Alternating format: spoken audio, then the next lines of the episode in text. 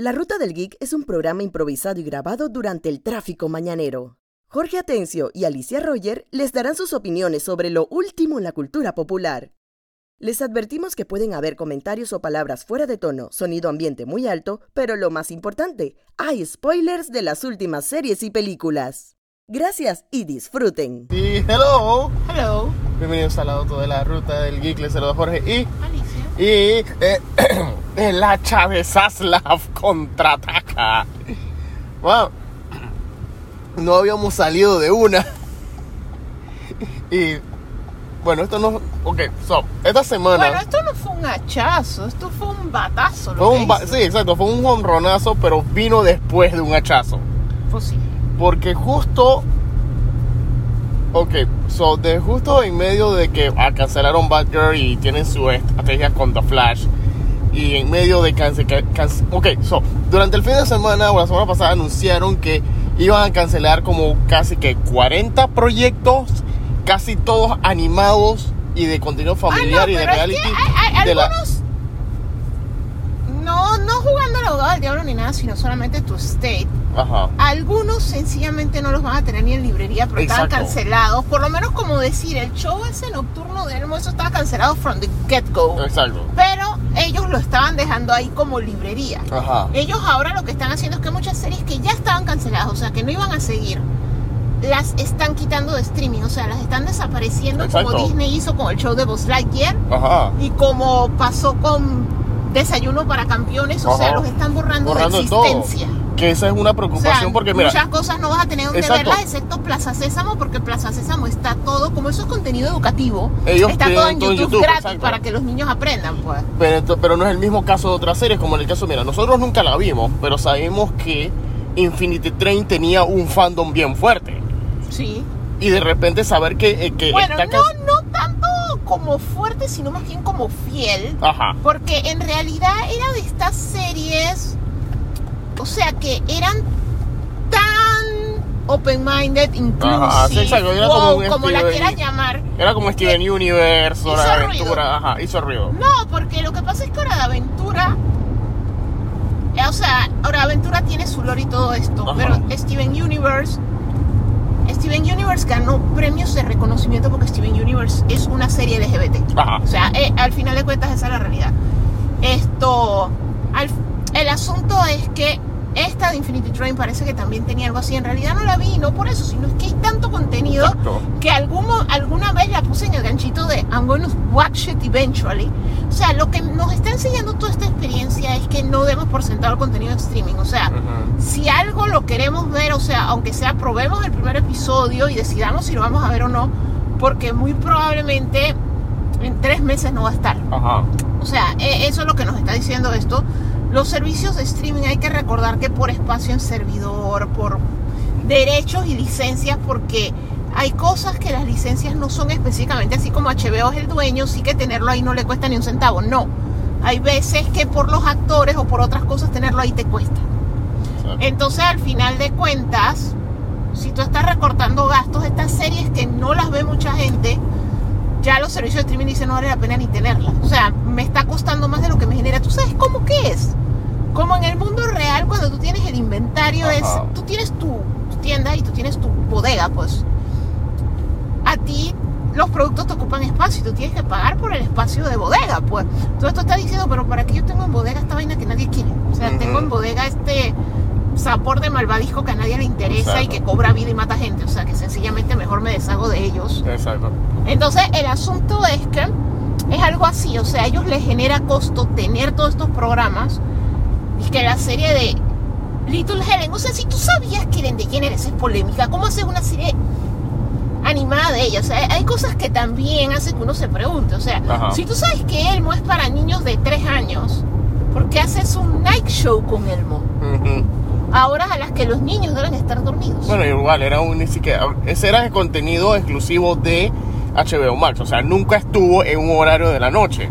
O sea, ese, ese era un programa que se puede ver en sí, cualquier hora. pero el chiste lo captamos adultos y a los adultos no nos gusta Elmo. Ajá. O sea, la realidad es que Elmo es cute y todo eso y tú ves el juguete y te lo quieres comprar y todo eso, pero ningún adulto jamás nunca escucha a Elmo y dice esto es adorable. Tú dices quémalo con fuego. Porque fue un personaje hecho para Exacto. niños. Es lo mismo que pasa con Dora, con Diego y todos estos personajes. Pues. Entonces, en, en medio de todo eso, el- en la- al inicio de la semana, es que sale el otro anuncio de que habían cuatro proyectos animados. Uno era uno muy, muy esperado, que era la serie animada de Batman, Cape Crusader, que era una serie que, que se anunció que, es una, que iba a ser una serie más edgy, un poquito más Y adulta era de Batman. porque era el retorno de Bruce Timm. Ajá, era que Bruce Timm. hizo O sea, una de mucha las mejores gente rondas animadas. Exacto, mucha gente la estaba considerando como que la secuela espiritual o la secuela oficial de Batman Animated Series del 92. Que era como la respuesta a X-Men 97 en Disney. Ajá, y era de que, no, y esta había sido anunciado mucho antes que X-Men 97, o sea. Ah, no, pero me refiero a que es más o menos como el mismo perfil. O sea, Ajá. que es una serie que es la legacy sequel de una serie era- que veían la- los millennials cuando Ajá, eran niños. y entonces Edis que tiene, y ese fue uno de los primeros proyectos que habían anunciado cuando estaba a punto de estrenarse The Batman, porque no solo estaba Bruce Timm, estaba Matt Reeves y estaba J.J. Abrams, había, o sea, había bastante gente metida en esta Había producción. peso, había peso. Y era una serie bien esperada y mucha gente se estaba preguntando cuándo viene, cuándo viene, cuándo viene y de pronto adivina qué, el HS Asalaf dijo no viene. Pero es que lo Pero que en el pasa caso es de que esa- esas series, o sea, lo que pasa es que Pero es que mira, en el caso de esta, ah, disculpa de interrumpir, en el caso de esta, lo curioso es que no está totalmente cancelada. O sea, está cancelada dentro de lo que es Warner. O sea, la producción eh, Sí, va a tratar de, con- con- eh, de, de de chopear. Ajá. No, lo que pasa es lo siguiente y es lo que muchas veces cuando tu estrategia es streaming, streaming es un negocio de contenido, o sea, la gente paga por tu servicio por el contenido que tú tienes que ellos quieran ver, ¿ok? Pero si tu estrategia cambia y se aleja del modelo de streaming, en realidad tú vas a dejar de producir cosas. O sea, eso es lo que nosotros tenemos que comprender un poco, porque por lo menos esa parte de la estrategia de Sastraf está un poco más clara. Y es que él se está alejando del streaming y es algo que nosotros conversábamos ayer. Esto, Netflix recientemente demostró, o sea, alcanzó el cap. O sea, es cualquier cosa que tú hagas, eventualmente tú tienes una población meta y tú tienes un límite porque no necesariamente toda la población meta o tiene el poder adquisitivo para pagar HBO o tiene interés en HBO. O sea que tú tienes un techo, digamos, tú puedes tener X cantidad de suscriptores y se acabó, no hay más gente.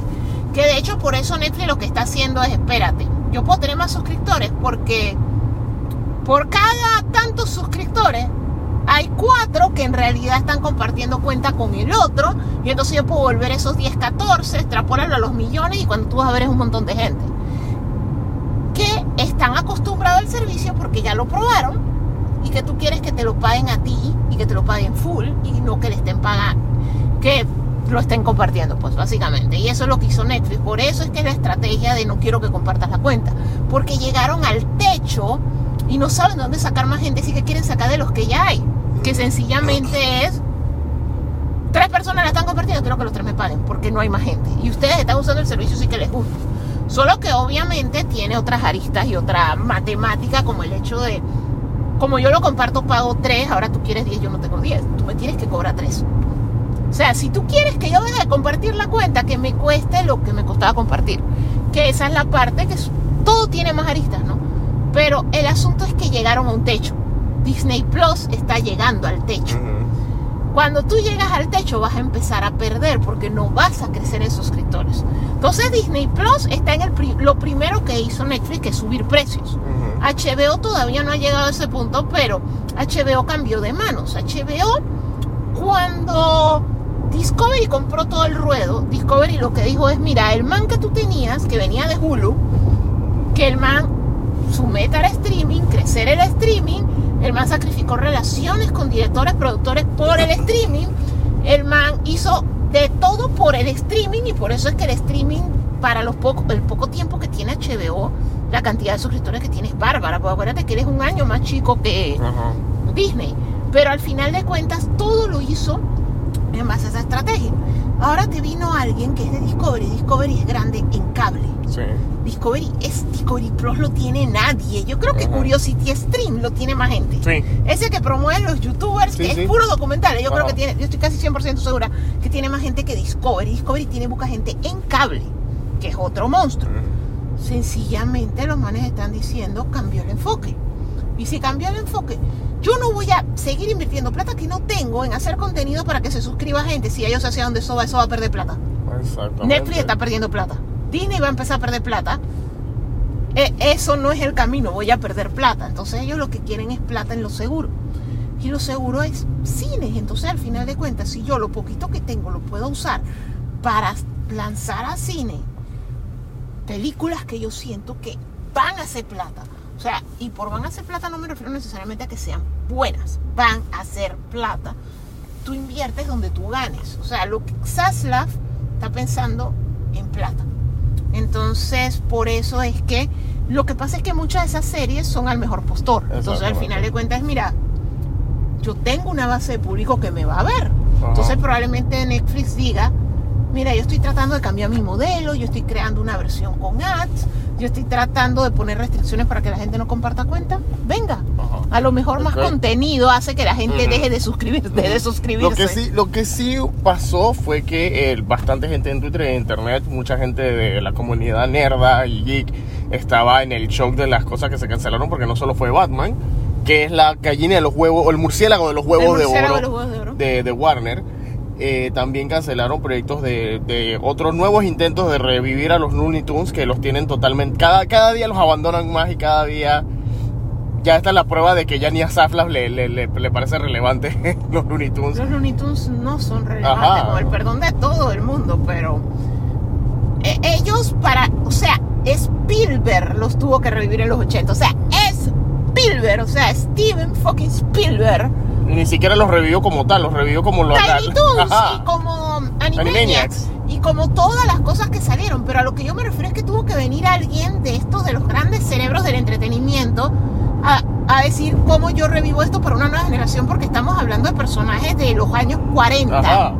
Y Y es personajes que ellos no los han mantenido Exacto, de la forma como Disney ha mantenido a mantenido a Mickey, Mickey. que es igual de viejo. Ajá. Y se supone que Box Bunny y los Looney Tunes son el equivalente de Mickey y sus amigos y deberían estar en constante rotación, eh, aparte de la constante repetición de caricaturas viejas que, que que ya no pelan, o sea, son tan de su época que es muy, muy raro. O sea, como te digo, son de esas cosas que es relevo generacional. O sea, obviamente los fans de Box Bunny le pondrán a sus hijos Box Bunny.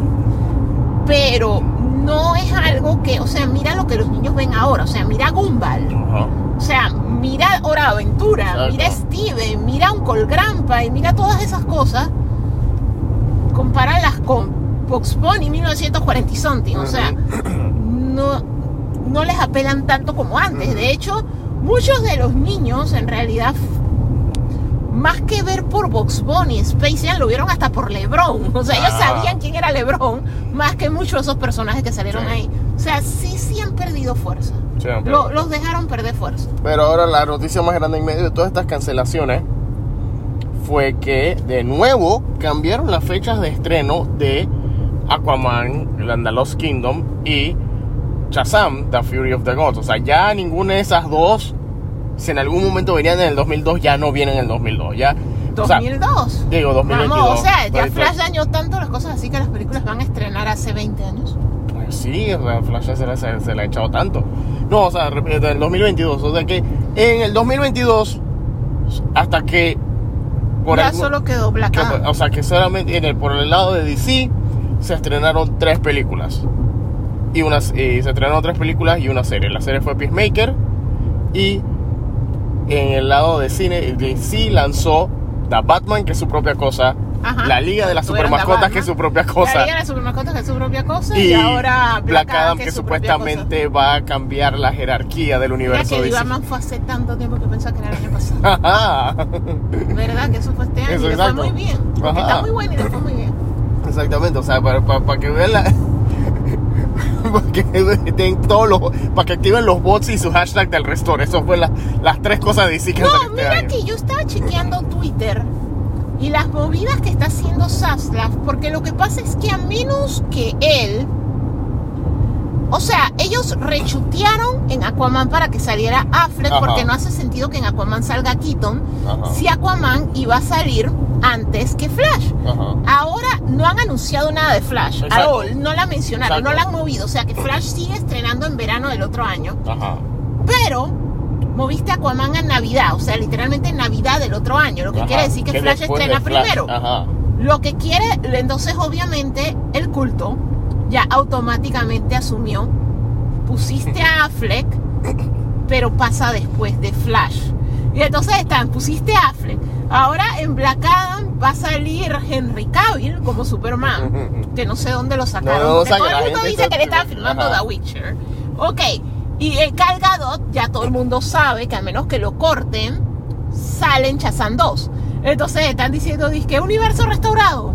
O sea, literalmente, los fans de Zack Snyder, el culto, ellos ya están positivos que todo lo que está haciendo Zack Snyder porque va a restaurar el Snyder Cut. Esto nosotros hemos sondeado con personas muy fanáticas de Zack Snyder y que querían que saliera el Snyder Cut y todo eso y nos están diciendo, mam, no hay punto de comparación porque el Snyder Cut no les costaba hacerlo. O sea, ya Zack Snyder tenía, había trabajado, existía, había que hacer cortes aquí y allá y él filmó un poco, le dieron millones que se hicieron porque la película se había lanzado en otro corte. Aquí no hay plata, no se ha filmado y no se ha hecho nada. Porque en realidad el Snyder fue pura postproducción. Y las escenas esas que él agregó, que fueron un parcito que lo filmó hasta en su casa, o sea, no, no fueron escenas grandes. Ahora, si tú lo comparas, el resto de Snyder ya no existe nada. Snyder está feliz haciendo su Rebel Moon. Star Wars secuela espiritual con otro nombre. Esto para Netflix, que él tiene muy buena relación con Netflix y sus películas le fueron muy bien en Netflix. Entonces, y Netflix le pagó plata, o sea que Ajá. el man está feliz y contento por allá. Y no, no existe nada, o sea que en realidad, obviamente no se sabe nada hasta The Flash. Y The Flash no la- lo único que sabemos es que The Flash no la movieron. Ujú. Sí que al final de cuentas uno ni siquiera sabe de que bueno, van a usar el corte de Keaton en, en Aquaman Ajá. van a usar el corte de Affleck. ¿Qué está pasando? Ajá. Entonces, al final de cuentas, buscando, o sea, todo el mundo está con la cabeza rota y todo eso. Todo tiene que ver con el hecho de que Warner Discovery está quebrado. Ajá. Entonces, la teoría que tienen muchas personas en el interverso es sencillamente que ellos no tienen el presupuesto para mercadear más de una película este año. Ellos necesitan que salga Black Adam y ellos le están apostando el todo por el todo al poder, el star power de la roca para que Black Adam haga más de un billón de dólares y de ahí es que va a salir la plata para mercadear las otras y pagar algunas de sus deudas. Porque hay que acordar que ellos están endeudados No, hasta los dientes. Es una confianza grande que le tienen a Black Adam. A Black Adam no, a la roca. A la Roca. Específicamente es una confianza que le tienen a la roca, porque por favor, en esa película hay personajes. El personaje, como el Dr. Fate, tú lo quieres ver, pero por Ajá. favor, nadie quiere ver a Pierce Brosnan después de que se le salió el gallo Mamma Mía. Y, y Eso fue Mía hace como 2. 10 años. Pero el punto al que me refiero es que Pierce Brosnan ya está cuesta baja en su rodada. O sea, no es el Pierce Brosnan de Remington Steel, ni el Pierce Brosnan, o sea, hasta en Percy Jackson ya Pierce Brosnan era un running joke. Y ni siquiera era el running joke correcto, porque lo hicieron más, lo hizo más mal. Pero el asunto al que yo me refiero es a que nadie la está viendo por él. O sea, la gente quiere ver al personaje, no a él. O sea, que eso ya simboliza que tú ya no tienes star power cuando la gente le interesa más el personaje que tú. O sea, o estás empezando, porque así mismo fue, o sea, la, la primera vez que salió Mark Hamill a la gente le gustó Luke Skywalker, este Mark Hamill, ¿quién carajo es? O sea, normal, eso pasa así, así es como tú comienzas. Pero este es un actor de trayectoria, sencillamente, que ya pasaron los años. Lo único fuerte que tú tienes ahí que la gente, el actor que te vende ver la película es La Roca. Es La Roca como superhéroe, no como héroe de acción, personaje de película de acción. La Roca como superhéroe porque la gente no sabe que realmente es un villano, villano, antihéroe. antihéroe o whatever O sea, es que- que sea. Es que es tan, pero tan, pero tan antihéroe que todas las escenas que salen de, de, de Black Adam en el tráiler son rip-off, son copias de escenas que hemos visto en otras películas de superhéroes, pero es de que no, este no es un superhéroe, es que, ah, lo está volando al lado de los, en medio de los dos aviones de combate como Iron Man. Sí, pero Iron Man era un superhéroe, el nuestro es un antihéroe, o sea que nuestra película va a ser double kick No, pero es que tienen que hacer algo. Y más allá de tener mala actitud o de que era un ladrón al inicio o whatever, el man tiene que hacer algo para que al final ya tú sepas. O sea, al final de esa película, él tiene que mostrar, como quien dice, sus verdaderas cartas. O sea, él puede toda la película estar bien y al final voltearse o whatever y mostrar por aquí va la cosa. O ser como Venom que fue al revés, que empieza como una rata y al final tú te das cuenta de que bueno, es un héroe, pero antihéroe porque está dispuesto a matar y así ya sano. Pero que tú sabes que por lo menos tiene el heart in the right place. Pero yo siento que acá va a ser al revés. Yo siento que tú vas a pasar toda la película quejándote de que volvieron bueno a Black Adam y que volvieron un héroe y al final tú vas a descubrir que es, es un heist movie. Al final el man se les va a voltear, los va a traicionar a todos y va a mostrar que él es el desgraciado nuevo villano del DCU. O lo que sea que va a ser el DCU en los próximos 10 años. Pero tú tienes que darle premios por la constancia a Warner, que a pesar de ¿Qué que ha cambiado de mano tres veces, no que no le cambian el nombre, Sony cuántas veces no le ha cambiado. O sea, el universo de Sony ha tenido más nombres que películas. O sea, literal, o sea, los manes cambian el nombre cada año, cada vez que cambian la estrategia cambian el nombre, o sea, estos manes cambian la estrategia pero sigue siendo DCEU. Ajá, O sea, cierto. tienen mérito por eso, o sea, por lo menos en una cosa han sido constantes. O sea, no le cambian el nombre. Pero el asunto es ese, que al final de cuentas, yo, yo me voy por esa línea, que al final el man dice que yo no era bueno, papito. Pero eh, bien hecho, no, no la clásica que sencillamente mata al segundo. y- No, o sea, Ajá. bien hecho. O sea, sí que tiempo es Ice Movie. Lo que no le gusta a Rick Sánchez es que al final tú descubres que coño, el man no estuvo serruchando toda la fucking película No, no pero, dimos cuenta. no, pero Así. si es así, el man. o sea, tú, ok, yo sé que la gente no conoce a estos personajes, pero tú sabes la gente a la que él está traicionando y que él, en teoría, va a dar por muerto si tu teoría se cumple en la película. O sea, el man va a traicionar a un inmortal, Hawkman, y a un man que es el equivalente de Doctor Strange. O sea, que ese man puede revivir cualquier momento. O sea, así que ya con esos dos, el man está jodido. O sea, esos manes- o sea las siguientes películas Black se van a hacer esos dos manes otra vez. No, porque la siguiente película de Black Adam va a ser Superman, porque va a haber la escena al final con Henry Cavill, y entonces ahí es donde...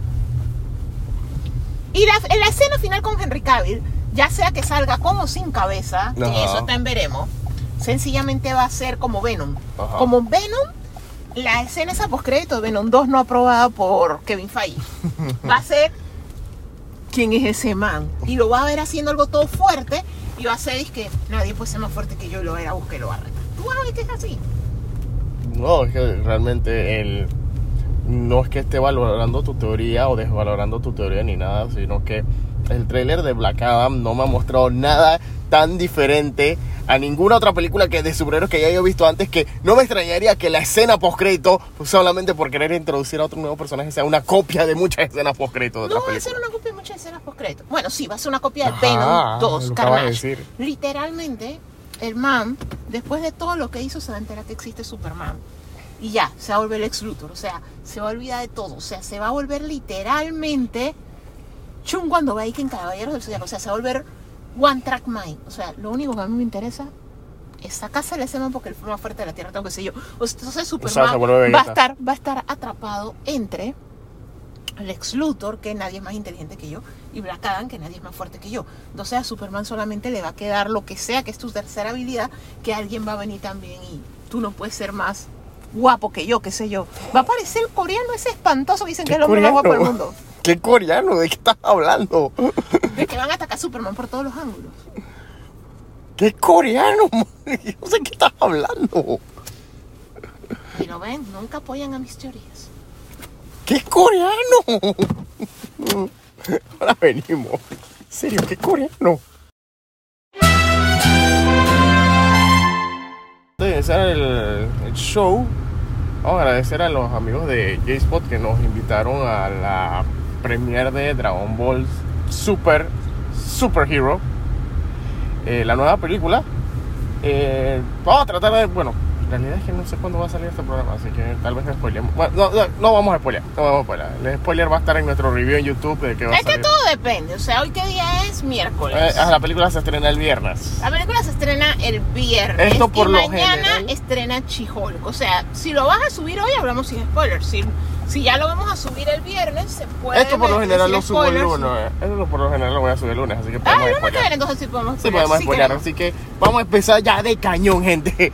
Los, durante los próximos 20 minutos adelante le voy a poner time mark al video, al- bueno, en la versión YouTube le voy a poner timemark. No sé si la versión podcast me permite poner timemark, eh, timecode. Pero por lo menos estos 20 minutos, 10, qui- 10 los primeros 10, 20 minutos, vamos a hablar de Dragon Ball Super Super Hero. Ok. ¿Ok? So, eh, primero de todo que hay que decir la cosa, eh, las películas, eh, ah, ¿sabes que cuando Ak- Akira Toriyama, obviamente todos sabemos que es Dragon Ball, que es- exacto. So, eh, desde que inició Dragon Ball, la nueva fase, la fase actual, Dragon Ball Super, han habido opiniones polarizantes, ya que Toriyama está como que simplemente él está como que ya finalmente ya hizo su hizo todo lo que él quería hacer con Dragon Ball y ahora está haciendo estas historias. Él simplemente es como que patri- tiene historias que contar porque se le ocurrieron y simplemente quiere tripearla y que todo el mundo se tripee estas historias. O sea él siempre quiere que la gente se divierta con estas historias y obviamente en el proceso el man Pero es que Dragon Ball siempre fue divertido y nunca fue Exacto. para meterle mente. O sea, Exacto. eh, No, pero es tú- un detalle que, o sea, él tú- no fue hecho para hacer esa tú sabes que hay gente que le shonen que... tú sabes que le hay gente que le encuentra lore y más de cuatro cosas Eh, No, o sea, tiene, tiene su lore, pero es bien ridículo y sin importancia. O Ajá. sea, hombre y su rival luchan por ser más fuerte, luchan cuando lo encuentra. Y no, es que en realidad él tiene diferentes rivales a medida que va subiendo de nivel. Lo que Ajá. ocurre con él es que él, él supera al rival y cambia de rival. Ujú. Estos Y por lo general cuando no- enfrentan una amenaza, se cuando no mata al rival, el, cuando no mata al rival slash enemigo de turno, se No, vuelve no me refiero, me refiero, es un concepto que la- las historias japonesas lo usan mucho. O sea, yo no me refiero a rival en el sentido de villano, no es lo mismo. ok. O sea, rival es esta persona contra la cual tú tienes una competencia que puede ser positiva, puede terminar siendo negativa. O sea, es Midoriya y Bakugo, hasta y el. ¿Cómo que se llamaba? You, You Something. Se me olvidó. O sea, yo dejé de ver. Black No, Clover. Black Clover porque me. Juno. Me Ah. cansé de la gritadera. Pero estoy tratando de ver si lo leo en manga, pero voy súper atrasado. Pero el asunto es que hasta Juno, o sea, me refiero al concepto ese, y eso uno siempre lo tiene, Ajá. que tú tienes a alguien que es como esa persona que tú tienes una competencia con esa persona y que esa persona te hace mejorar porque tú compites contra ella y tú haces que esa persona mejore y, es- y esa relación es lo que te motiva a seguir adelante, ¿ok? Exacto. A eso es a lo que yo me refiero. O sea, Goku, cuando al mero comienzo son Eddie Krillin, ellos son rivales, en eso es que se Exacto. basa la amistad. O sea, que yo quiero ser mejor que De tú, hecho, no, yo quiero ser siquiera- mejor que tú. De hecho, ni siquiera con Krillin. Incluso cuando empezó, empezó, empezó, empezó, que era que, que Yamcha se, le quería robar las esferas del dragón también. Era un rival No, sí, inicio. pero a lo que yo me refiero es a que, o sea, más claro siempre fue con Krillin, porque Ajá. inclusive ellos eran estudiantes del mismo maestro y era yo voy a ser mejor que tú. O sea, está, siempre estuvo súper marcado. O sea, lo que pasa es que Goku, a medida que Toriyama se le fueron ocurriendo más cosas y fue evolucionando la historia, o sea, cuando él ya puso que en realidad él era un extraterrestre, que Ajá. era de esta raza guerrera y todo eso, o sea, ya Krillin no te motiva a ser mejor porque, o sea, tú estás muy por encima de Krillin. Ujú. Entonces él se busca hasta que eventualmente consigue a Vegeta, que ya Vegeta sí es como su igual, o sea, ya de ahí en adelante, si tú te fijas, siempre son él y Vegeta. Sí. Y, y la pelea esa, a veces yo soy mejor que tú, a veces tú eres mejor que yo. Pero son esas rivalidades exacto, como y eso- Superman y Batman, Ajá. cosas así. Y eso es lo que afectó grandemente a Dragon Ball. O sea, eventualmente cada vez que viene una amenaza como eh, Goku, el, aparentemente el único superhéroe que hay en ese mundo, él obviamente va porque no porque no tanto porque quiera salvar al mundo, sino porque le dijeron el man es más fuerte que tú. Ah, yo quiero ir para allá, me motiva a pelear contra ese man. Y ahí va Vegeta y me motiva a pelear contra este man para demostrar que yo soy más fuerte que Kakaroto. Entonces, se enfocaron, las historias se han enfocado tanto en eso que muy poco a poco, hasta el mismo Toriyama, Akira Toriyama aceptó que él se ha olvidado de personajes. Eh, No, pero es que no es solo eso. O sea, el problema de Dragon Ball es que Dragon Ball llegó. O sea, también es que ha durado bastantes años. Exacto. O sea, si de hecho ayer en la función de la película, algo que se mencionaba era eso de que lo empezaron a dar en Panamá en el 92. Ajá. Entonces, o sea, Y había empezado originalmente como en el el 84. 84. Ajá. Exacto, sí, porque acá todavía va tarde, normal. Ujú. Pero el asunto al que yo me refiero es a que hace 30 años se ha estado viendo esa serie. Sí, ya tuvo sus momentos en los que paró, tuvo GT, que al final eso se reconoció porque eso no era basado en el manga, sino que eso fue esto es popular y vamos a tirar una historia sin manga que todos sabemos que eso nunca le va bien, en general. O sea, no le fue bien a Fullmetal Alchemist, no le fue aquí, o sea, en general no le va bien. La, la vaina es que es una serie que lleva tiempo. Ajá. Entonces, lleva tiempo, pero sencillamente la escalaron, porque a veces tú puedes tener historia, o sea, por lo menos One Piece le tomó 25 años a Luffy llegar a un punto así que ya es un dios y ya está en otra escala, así que en realidad ya nadie puede pelear con él porque el man ya está pasado. O sea, les tomó años, Sí. pero Goku lleva los últimos no sé cuántos años En ya está constante ese nivel de- evolución. Cada- No, no en constante evolución, o sea, ya le ganó a dioses. Entonces Ajá. ellos ya No, es que por eso me refiero. La, escala del poder, ya poder de él no para de aumentar. O sea, No, pero a lo que yo me refiero es a que una cosa es que, o sea, este no es el primer contenido de artes marciales que existe. O sea, haga- usamos el ejemplo americano, Karate Kid. Ajá. Ok, Daniel no sabe absolutamente nada, es un pelado que vino de una ciudad más grande una ciudad más chica porque los padres se separaron, whatever. Ok, está viviendo en su casa, no sé qué, le hacen bullying. Miyagi comienza a enseñarle karate, ¿ok? Y él aprende, él pelea contra este dojo de abusivos con un mal maestro, los muchachos eran buenos, pero el maestro los echó a perder. Entonces, en medio de toda esa vaina, él les gana. Entonces luego viene la fase 2. La fase 2 es, vas a Japón. Ahora en Japón tú estás lidiando con gente que es tradición, o sea, ha pasado de padres a hijos por generaciones, no sé qué, es un arte viejo. Esta gente vive para pelear y ya no es un torneo, o sea, ya no están peleando por hipones y wasaris. O sea, literalmente son batallas a muerte. O sea, subiste la escala, pero todavía es humano contra humano. Solamente que humano más pro. O sea, que es algo perfectamente normal. Luego tú vas a la 3, entonces sencillamente es alguien que tiene más experiencia, porque siempre todo se basa en que Daniel aprendió con otro estilo y él aprendió con unas técnicas que lo ayudaron a ganar sin saber mucho. O sea, Daniel no es cinta negra. O sea, Ajá. Daniel en la primera película es como un cinta naranja que le pusieron negra para que pudiera competir. Ajá.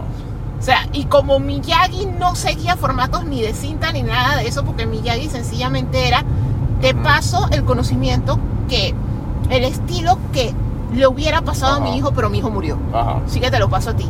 Entonces, sencillamente para mí esto no significa nada, así que ponte la cinta, te la quieres poner para pelea, pelea. Pero el asunto es que él no sabía más de cuatro cosas, entonces Daniel se va desarrollando. Tiene sentido. Pero tú pones a alguien que tú pones al inicio y que sí, está con el maestro Rochi y no sabía pelear, iba a aprender a pelear. Y el maestro Rochi, su entrenamiento era como Rocky cuando estaba con. Mickey, atrapa la gallina, no sé qué, haz, haz, deshaz. Lleva la leche. Exacto, porque era ese tipo de entrenamiento, porque ellos lo que están reflejando, porque obviamente estos son los animes de artes marciales, o sea, no hay un Haikyuu, no hay un Yowamuchi Pedal de karate, Ajá. sino que ellos, de hecho, si tú ves los dibujos de las técnicas, y esos son bastante precisos. Sí. O sea, estos son los animes de karate y reflejan cosas de las artes marciales reales, solo que le ponen fantasía, lo exageran. O sea, esto es lo que Food Wars es a cocinar. Ajá. Es exagerado, pero en real estaba fundamentado en realidad. O sea, no es que tú vas a hacer un plato tan rico que la gente se les entrega la ropa, pero la receta, la lógica, las combinaciones, las especies, o sea, toda la teoría y el fundamento era válido. Igual acá, las técnicas de Las combate, los niveles a los que evoluciona un peleador, que tú llegas a ese momento de que ya tú no piensas y tú bloqueas automático y pegas automático, era lo máximo, eso es real, ¿ok? Pero a lo que yo me refiero es que ellos subieron la escala a un nivel que él tuvo que empezar a inventarse ridiculeces. Ujú. Le ganó a un dios, entonces, ah, no, pero es que este es un dios menor, pero ahora hay un dios más arriba. Ah, no, la pero es que este evolución dios... máxima de él ahora resulta que los Saiyajin tenían un dios Saiyajin y ahora él, evoluciona al nivel de ese dios Saiyajin. Ajá, o sea, le van, ya están inventando y después ridiculeces, que te el ultra inventando instinto cada y- vez seres eh, eh, cósmicos y, más y arriba. en el manga porque- y todavía no hemos llegado todavía no yo creo que esos capítulos todavía no han salido en animación pero en el manga en la saga que está en la última saga eso fue que uno llegó al super ultra instinto y Vegeta llegó al super ego así mismo le llaman el super ego No, pero es que por eso te digo, eso es a lo que te voy. O sea, ya llegó un punto que se pone absurdo porque él subió, él fue subiendo las escalas a un nivel absurdo. O sea, tú todavía podías hacer cosas como, como por eso que te puse el ejemplo de lo que hacía One Piece. O sea, por lo menos Skypiea no es la mejor saga. O sea, sí había uno de los poneglifos y había cosas, pero lo mejor que tiene One Piece es sencillamente Luffy se enfrenta a un man que yo te leo la mente. O sea, que cuando tú piensas que me vas a pegar, yo sé lo que tú pensaste que me ibas a hacer y yo te voy a bloquear. O sea, tú no puedes ganarme porque yo anticipo lo que tú haces. Y entonces ahí es donde se pone emocionante, porque ahí es donde Luffy, ¿cómo carajo le gano? Ajá. Que ahí es donde él hace eso de que, espérate, yo soy un hombre de goma, o bueno, eso es lo que él creía en ese momento. Esto, yo le voy a pegar a algo y en el ricochet te pego. Yo, yo honestamente no tengo forma de saber a dónde rebotan mis brazos. O Mm. sea que esto no es algo que tú vas a poder predecir porque esto es total y random. Ajá. O sea, es algo que el personaje ganó porque desarrolló una habilidad de pensó. Ajá. O sea, eso para mí es más gratificante que sencillamente decir, ahora el cabello se le puso fucsia, entonces ahora le gana a un megadios, un Ujú. uberdios, un superdios, un kaiser dios, un dios a la n potencia, o sea, se le van a acabar los números. O sea, eh, eh, eh, son múltiplos, o sea, es Dios a la 1, a la 2, a la porque 3, a la lo menos 4, a la cuando 5, a la empezó- 6, o sea, es un absurdo. Exacto, porque por lo ese, menos. ese es mi problema con Exacto, Dragon Ball. Por lo menos cuando Z empezó, era bien natural que saliera las clásicas discusiones nerdas de si Superman le puede ganar a Goku. Sí, cuando Z empezó estaban parejos, pero ahora para donde va No, Super- de hecho, IGN creo que fue que puso la pregunta y yo lo compartí en mis historias de Instagram Ajá. y yo lo dije. O sea, al nivel absurdo que está Goku, Superman no está ni siquiera en la misma liga. o sea, Superman tiene- no lleva chance. Exacto. Goku parpadea o sea, y se destruye Exacto, el o sea, ten- tendría que ser un, un Superman hace tiempo del Superman de Zack Snyder o un Ni Superman, ajá, no es caso lo que un Superman de Injustice o el Superman de los super amigos que podía empujar los planetas para por lo menos hacerle cosquillas. Goku le ha ganado a los seres que crearon el universo. Ajá. O sea, Goku le gana a dioses. O sea, no está ni siquiera en la misma escala. Ajá. O sea, ese es mi punto. O sea, lo volvió tan todopoderoso Ujú. que ya el storytelling que de hecho lo que hace buena esta película Ujú. es que él no está. Ajá. O sea, él es como un cameo cada cierto tiempo, pero la Porque es película la no cara se de la trata de franquicia. él. Y- Pero la película no se trata de él y eso es lo que le hace buena porque ya es un absurdo. Ajá, se trata de los personajes que no han podido evolucionar porque se la pasó evolucionando a Goku. Y esa es la parte buena. Y por eso es que No, esta pero es que no es solo que los personajes no los pudiste evolucionar porque solo evolucionaste Goku. No, son los personajes que yo peleo por una razón. O sea, yo no peleo por amar el combate. O sea, si tú te fijas, la película te lo demuestra. O sea, todos tenían una razón para pelear. No Exacto. es yo soy más fuerte que tú. O sea, Ajá. que ese es el asunto. Goku y Vegeta son de una raza guerrera, o sea que es lo mismo que Wonder Woman, que por eso es que la primera escena de Wonder Woman, cuando sale por primera vez en BBS, es tan emocionante y tan lo más preciso posible que se ha hecho en live action con Wonder Woman en años, porque sencillamente ese momento en el que ella entra a la batalla y que cuando a ella le pegan en el escudo, la emoción que se le ve Al fin. se va a formar. Ajá. Porque sencillamente ella es de una raza guerrera, ellos viven para pelear. Pero en realidad, Gohan, por la manera en lo que lo criaron, una mezcla de Piccolo y la mamá, Gohan tiene otras motivaciones, sin contar que Gohan es súper nerdo, porque hay que recordar, él tenía un papá y una mamá, o sea, él no es un clon de Goku como resultó Ajá. ser Goten, Ajá. pero aún Goten, Goten, a medida que va avanzando la historia, si tú te fijas, Goten también tiene otras motivaciones más allá de la pelea. eh. Exacto. Ellos ya son, me gusta pelear, pero tengo mi carrera, soy investigador científico, tengo mi esposa, tengo mi hija, tengo algo más. Pero a la vez tengo una razón para pelear, porque como me tocan a mi esposa y a mi hija, aquí se formó. Ajá. Tiene Gohan. Piccolo, igual, las conexiones que él creó de ser el monstruo, que era el villano, que era el inicio. Ahora, la relación familiar que él tiene con Gohan, con la esposa, con la niña, que es tengo una razón para pelear, yo tengo una razón por defender este planeta. Krillin con su esposa y su hija, o sea, si tú te fijas, todos, Todos tienen, tienen una razón para que son pelear. sus razones para O pelear. sea, yo peleo por defender lo que es hermoso y valioso para mí. Ajá. Yo no peleo por pelear. Y eso es lo que son Goku y Vegeta. Entonces, Ajá. por eso las historias son un poco mejor cuando no se tratan de Goku y Vegeta. Exacto. Y de hecho, Vegeta a cierto grado ha creado más conexiones que Goku, que por Sí. eso es que tú ves que Vegeta se sacrificó por Trunks en uno de los arcos viejos. Vegeta hace lo que sea por Bulma porque sí lo han desarrollado un grado de no soy tan como este. O sea, yo sí tengo más conexiones porque es, la pelea. O sea, ellos son guerreros y eso es lo que los motiva. Ellos son como si fueran espartanos. Ellos viven para pelear. Eh, pero a lo que yo me refiero es que tú puedes construir un personaje así porque no son el primero. De hecho, el 90% de los shonen son personajes igualitos que me quiero superar, quiero ser el mejor en esto, quiero defender a lo que quiero, quiero proteger esto, pero quiero ser el mejor. Ujú. Man, hasta Ash Ketchum, ese es el tema de Pokémon. Exacto. Pero el asunto es que nunca los pusieron a un grado. O sea, mira en Pokémon. Ellos no pelean con los legendarios, ellos los ayudan, Ajá. los legendarios los inspiran, son quests, pero ellos no ponen una cosa así, es que, que el rooster de Ash fuera como el rooster de uno cuando tú acabas un juego de Pokémon que todos son Ajá. legendarios, todos son disque Lugia y no sé qué cosa, Exacto. y Rayquaza y así, que ven a pelear conmigo. No. En Pokémon siempre es, estos seres existen, estos seres hay que respetarlos, estos seres hay que protegerlos, pero estos seres no son mi rooster, porque yo todavía estoy creciendo, yo estoy aprendiendo de nuevos Exacto, tipos, yo ok. estoy aprendiendo de cómo cuidarlos. Y bueno, eso es cierto. La otra cosa curiosa con esta película es que está saliendo como que un momento en que Dragon Ball está teniendo como que desde que regresó con Super ha estado teniendo como que buenas temporadas realmente. No, no, no, no di que temporadas de la serie, sino en general. O sea, está teniendo buenos años. El, ha, sal- ha sacado bastantes videojuegos en los últimos años, como el Dragon Ball Fighter, creo que era. Sí.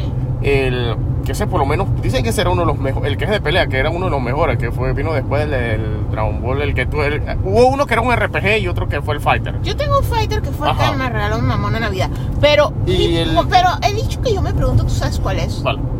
En el mundo que cuando tú actually convives con la nueva generación, o sea, los Ajá. jovencitos, los niños que ven anime, tú escuchas que ellos están viendo franquicias nuevas o franquicias Ajá. viejas, pero cuando ven franquicias viejas tú ves inclusive que Naruto es un poco más fuerte. Ahora Sí. bien, mi pregunta es, fuera de los adultos, o sea, los que vimos Dragon Ball hace mil años y que hemos toda nuestra vida estado con Dragon Ball, llevamos muchos años con Dragon Ball, en realidad sí está entrando mucha gente nueva y no gente influenciable, o sea, no gente así como que nuestra generación agarrando a los niños y metiéndolos No, hacia los exacto, ojos, exacto, sino o sea, que hay niños que sí, actually, voluntariamente, en están volumen todavía, no, te lo estoy preguntando, es una pregunta, no es una afirmación ni nada, porque como te digo, o sea, yo solo he visto, digamos, cumpleaños de Dragon Ball o niños vestidos en Dragon Ball en niños que yo sé que fueron sugestionados por sus adultos.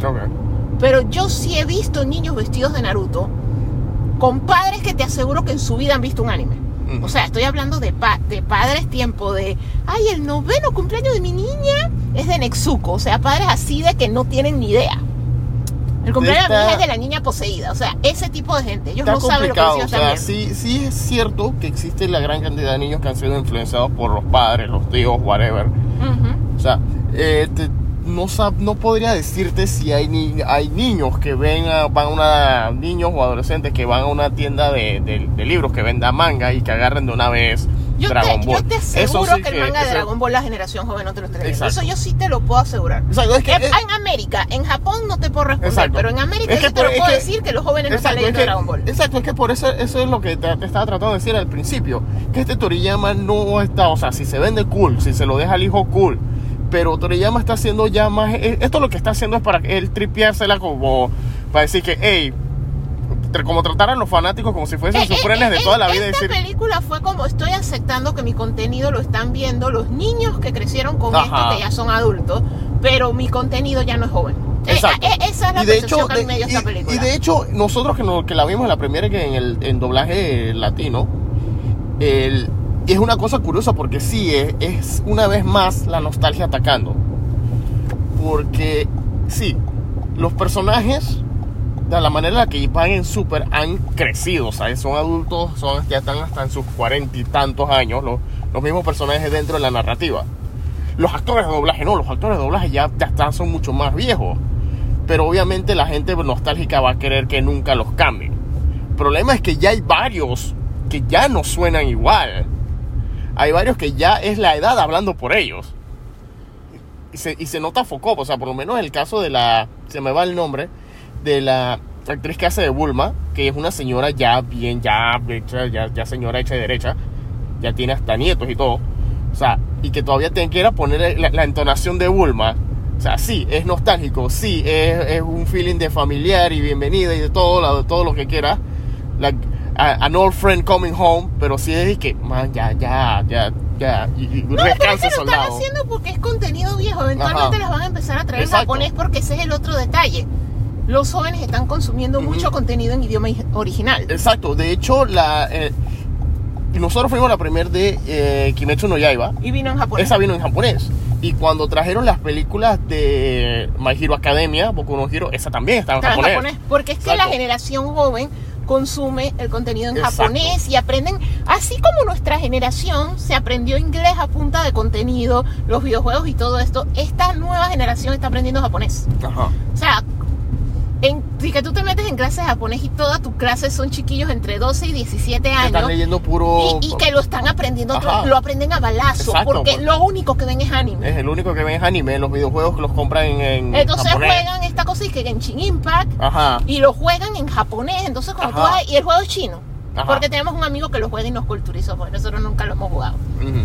Pero el asunto es que al final de cuentas, eh, la cultura está muy arraigada. Entonces, eso, por lo menos en Latinoamérica, se está perdiendo el doblaje. En Estados Unidos sí hay una cultura porque como ellos hacen las películas más populares, las que más se Ujú. riegan, pues, ellos no están acostumbrados a leer subtítulos. Exacto. Porque Y- y ellos, mira el que la gran parte del contenido que consumen es en su propio idioma.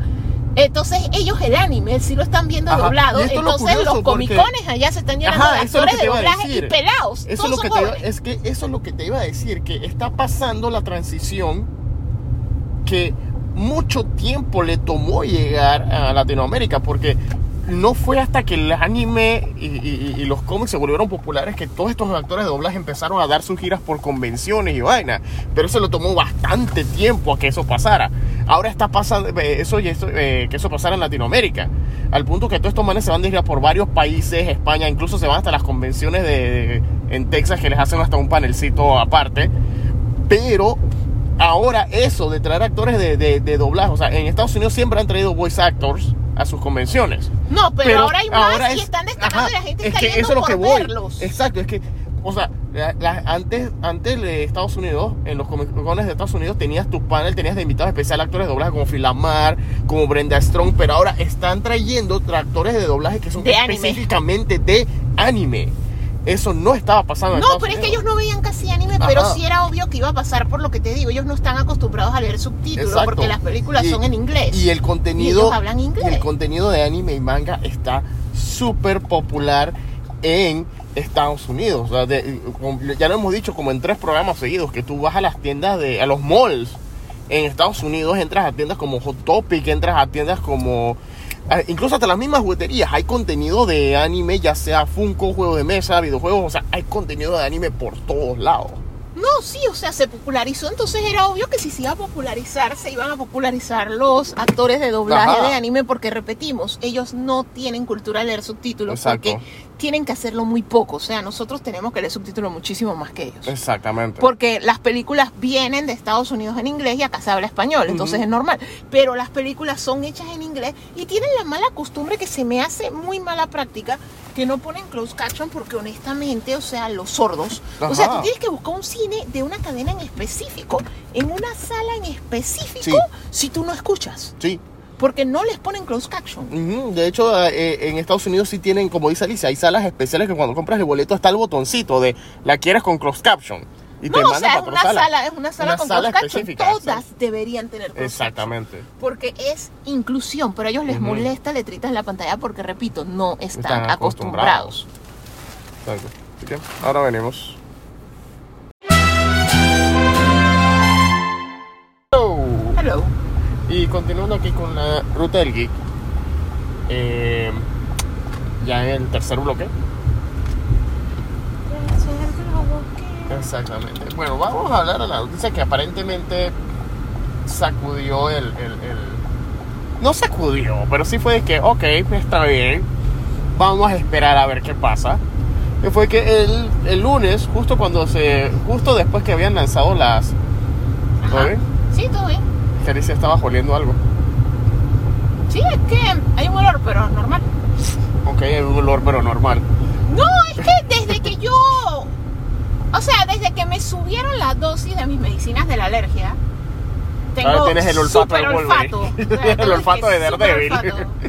Es tan chistoso porque todo el tiempo es disque huele a gas, nadie lo siente. Huele a no sé qué, nadie lo siente. Huele a basura, nadie lo siente. Es impresionante. So, el- básicamente, después que a los. digamos que lo de Warner salió el jueves pasado, el entre el jueves o el miércoles, cuando Warner dijo o se, o se filtró que Warner estaba teniendo estas reuniones sobre las posibles alternativas de qué hacer con Ezra Miller slash la Flash. Y que una de las opciones, la opción 1 era esperar a que Ezra se disculpe públicamente, lanzar la película con muy poca prensa, muy poca pu- publicidad, y que la opción 2 era, si el man no, no, no, no se disculpa, no hace nada y la situación escala, simplemente es estrenamos la película con poca publicidad, poco marketing, nada de rueda de prensa. Y la opción 3 era simplemente cancelamos la película. Entonces, a los 2, 3, 4 días de que eso se filtra, que incluso hasta se filtraron posibles peleas y gritos en Warner por parte de Zaslav y los directivos, que resulta que Miller se disculpa. A mí me da risa porque, o sea, a como yo lo veo, Ajá, me da risa porque la gente está diciendo, ¡Ey! Se fueron por la opción 1, ¿no? ajá. Y, y yo siento que más que una opción 1 se fueron por una 1.5. O sea, yo, Sí. sé- yo siento que va a ser una hí- híbrida de la 1 y la 2 Sí, en el sentido de que Ezra se disculpó. Pero eh, mucha gente, o sea, no es algo así como que, ah, ya se disculpó y no pasó nada.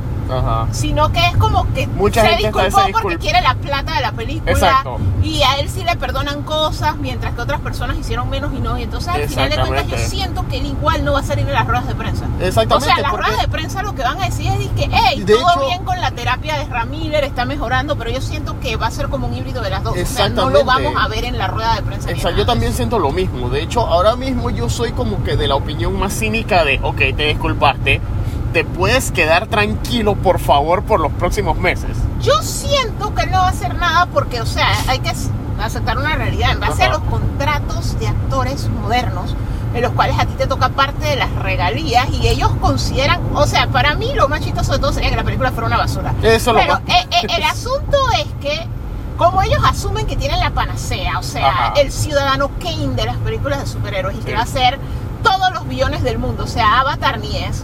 Entonces, bajo ese contexto, o sea, él gana parte de las regalías de Ajá, esa millonada que ellos esperan recibir. Así que a él también, como parte de su, a su culto, le conviene la plata que le van a pagar. Así que es de que me quedo tranquilo, estrena la película, Warner lo despide oficialmente y Warner dice que al coño me vale un carajo lo que haga Ramírez y Ramírez hace sus locuras, pero ya no ha pasado nada. Yo siento que así eso es que va, porque o sea, Warner es un estudio y los estudios le vale shit con los actores, O sea, ellos Las únicas tienen un interés común. Cuando el interés común se acabe, que es cuando la película estrene y haga su millonada, Ajá. yo siento que Warner va a decir, bueno, es Ram, chao. Haz y chao. de, haz de tu vida una bolita y tírala por ahí, a mí me vale. Exactamente. Haz lo que tú Porque- quieras. Exacto, porque ahora mismo, como hemos mencionado varias veces, o sea, la razón por la que todo esto ha sido una polémica es porque él es la cara tanto del bien y del mal dentro de la narrativa de esa O película. sea, él es el actor principal de la película, independientemente de que el personaje salga una o dos veces, o sea, independientemente de que sea Tom Hiddleston en Loki. Ajá. No es eso, o sea, lo que está afectando es que es el actor principal y que ellos juran que la película es buena. O Exacto. sea, ahora bien, su referencia a la película es buena, es la reacción de Focus Group. Pero hay que recordar que películas odiadas por la crítica y las audiencias también han tenido como hemos, de pie exacto, como hemos como mencionado, BTS. Batman vs Superman, tú fue disque alabada por la crítica. Man él y Hermano Festil, las dos, Batman vs Superman y, y- y- En, y- su, en Focus en Group, la, Focus gente Group, la la gente las amó, pero cuando salieron fueron de que, o sea, todavía la, todavía a estas alturas la gente no se define qué es lo que piensan realmente de Man of Steel. Mientras que Batman vs Superman, unánimemente, después que se estrenó esa película, esa fue un desmadre. Incluso hasta cuando salió la versión extendida, la, La gente versión dijo, di- extendida la regla, pero es La un regla, caso pero como es- el de Daredevil. La regla, pero no pero es que... no, ajá, no, sea, es que se vuelve bueno, en realidad o sea, no se la vuelve menos peor. Exacto, se vuelve menos peor. No es que no es que la arreglas y me la redefines, simplemente parchaste un par de cosas que estaban mal cuando entregaste la. Es que al final de cuentas era lo que yo siempre decía y de hecho para muchas cosas ya algunas empresas de marketing eso decidieron no usar Focus Group porque, o sea, matemáticamente hablando el azar existe. Ajá. O sea, sí hay un factor de azar en todo. En todo. Que eso es lo que se fundamenta en la teoría del caos. O sea, que tú puedes tener escenarios completamente iguales y la segunda vez el experimento resulta distinto. Ajá. Porque alguien pisó una mariposa. Entonces, tú levantando un focus group sin darte cuenta puedes tener personas muy afines que van a tener una misma respuesta. Sin contar que hay ciertas situaciones que por eso usualmente lo que se recomienda cuando tú haces reviews de películas es que nunca lo hagas con una sola vista. Eso se Ajá. dice es porque tú estás con la masa de la sala de cine. Bueno, si es una película que se llena, porque ya las películas no todas se llenan. O sea, si tú estás con la masa de las otras personas, entonces tú te vuelves como uno con la masa. Ajá. Entonces al final de cuentas es como un unimente en el que todos expresan muchas sensaciones en común. Y cuando tú le das la sonda, esto es crap. Ajá. Porque ya nada te está sesgando. O sea, hay veces que el chiste no te dio risa, pero todo el mundo está riendo. Me tengo como que reír. O sea, en verdad sí hay una presión de grupo cuando tú estás bien, compartiendo algo con mucha gente. Entonces, cuando tú ves las cosas la segunda vez, ya estás más objetivo. Entonces, muchas veces en un focus group, el colectivo se cobra como vida propia. Entonces, al final, sí, a todos nos gusta, pero muchas de esas personas, si tú le dieras un chance de verla de nuevo, probablemente en un salón solo, así que en solitario, y te diga "Es que esto es crap, esto no lo creo, esto me ofende, esto no me gusta. Solamente que en grupo su reacción se va hacia la media. O sea, ese es el asunto. Lo que el programa de los focus group es que muchos resultados se van a ir hacia la media del grupo y muchas veces vas a tener un grupo muy similar. Ajá. Porque es bastante difícil de controlar, sobre todo en arte. Ajá. Porque, o sea, ¿qué tú le pides a tu publicitaria? Que era un fan de Marvel, un fan de DC. Consígueme a alguien que nada le dé risa, consígueme a alguien que no le guste. O sea, tú no lo pides así. Tú le pides quiero, tú pides con data demográfica. Pero hemos llegado a un punto que la data demográfica no te dice nada. Porque tú puedes pedir que sea una señora, madre de familia, con niños, no sé qué, trabajadora y todo, y tú asumes y que, hey, esto está fuera de la media nerda, y resulta que esa mamá es fanática de los superhéroes y es súper fanática de Flash y se ha leído todo y tiene, y tiene opiniones. Ujú. Porque el mundo ya no es tan blanco y negro como era antes. Ajá. Entonces, el asunto es que yo siento que es una metodología que no es buena como para que todo dependa de un focus group. O sea, a menos que tú hagas un focus group como lo que hizo George Lucas con su primera versión de Star Wars, que era un pufú.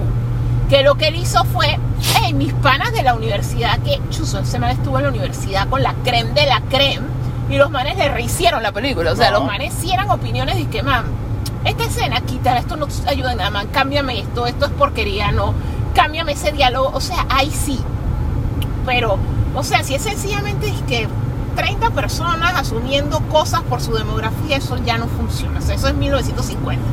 Entonces, los estudios tienen que aprender a encontrar otra manera para medir la calidad del producto y también tienen que dejar de escuchar tanto a las audiencias porque el problema la audiencia no sabe lo que quiere. Exacto. Y ahorita mismo está súper dividida y la gente se ofende por soquetadas. Todo, exacto. Entonces es, es bastante difícil, pero ellos, basados en tres focus group, consideran dicen que, que la la película, película es de Oscar lo- y es lo mejor. O sea, como le digo, el ciudadano Kane de la película de superhéroes. O sea, Dark Knight ni es. Spider-Man 2 ni es. O sea, RRR nada, tampoco, o sea, nada, nada que se se, haya hecho antes se compara. O sea, Flash va a revolucionar el cine, Según va a ellos. salvar a Regal que está quebrando. No, no, no. O sea, sí Según. Warner y según los Focus Group y según Zaslav, esa es la que es. O sea, se- ellos se pueden hasta retirar con esa película si quieren, mínimo. Pero bueno, vamos a ver, porque o sea, como hemos dicho, hay veces que dicen una cosa y Yo cuando sale lo la que película. más me tripearía en el mundo es esa película fuera Trump.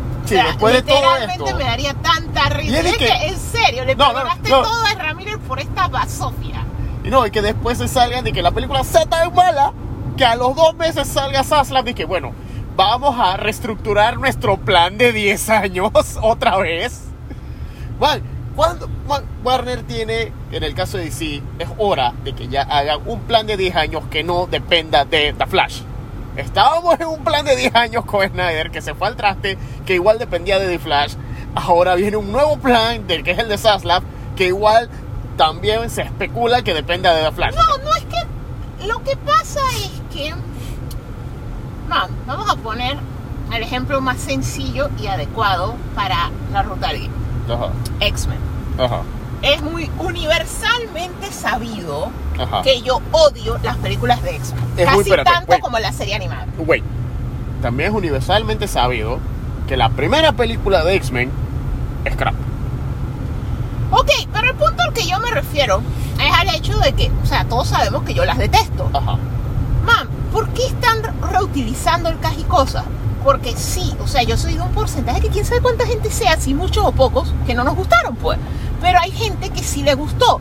Entonces lo que están haciendo es sencillamente diciendo, hey, man, es un multiverso. Entonces al final de cuentas, ellos están conscientes que lo que hizo Snyder tiene cosas, o sea, yo no estoy diciendo, o sea, sí, está el culto y al culto le gustó todo y es perfecto, maravilloso y no se critica, ok.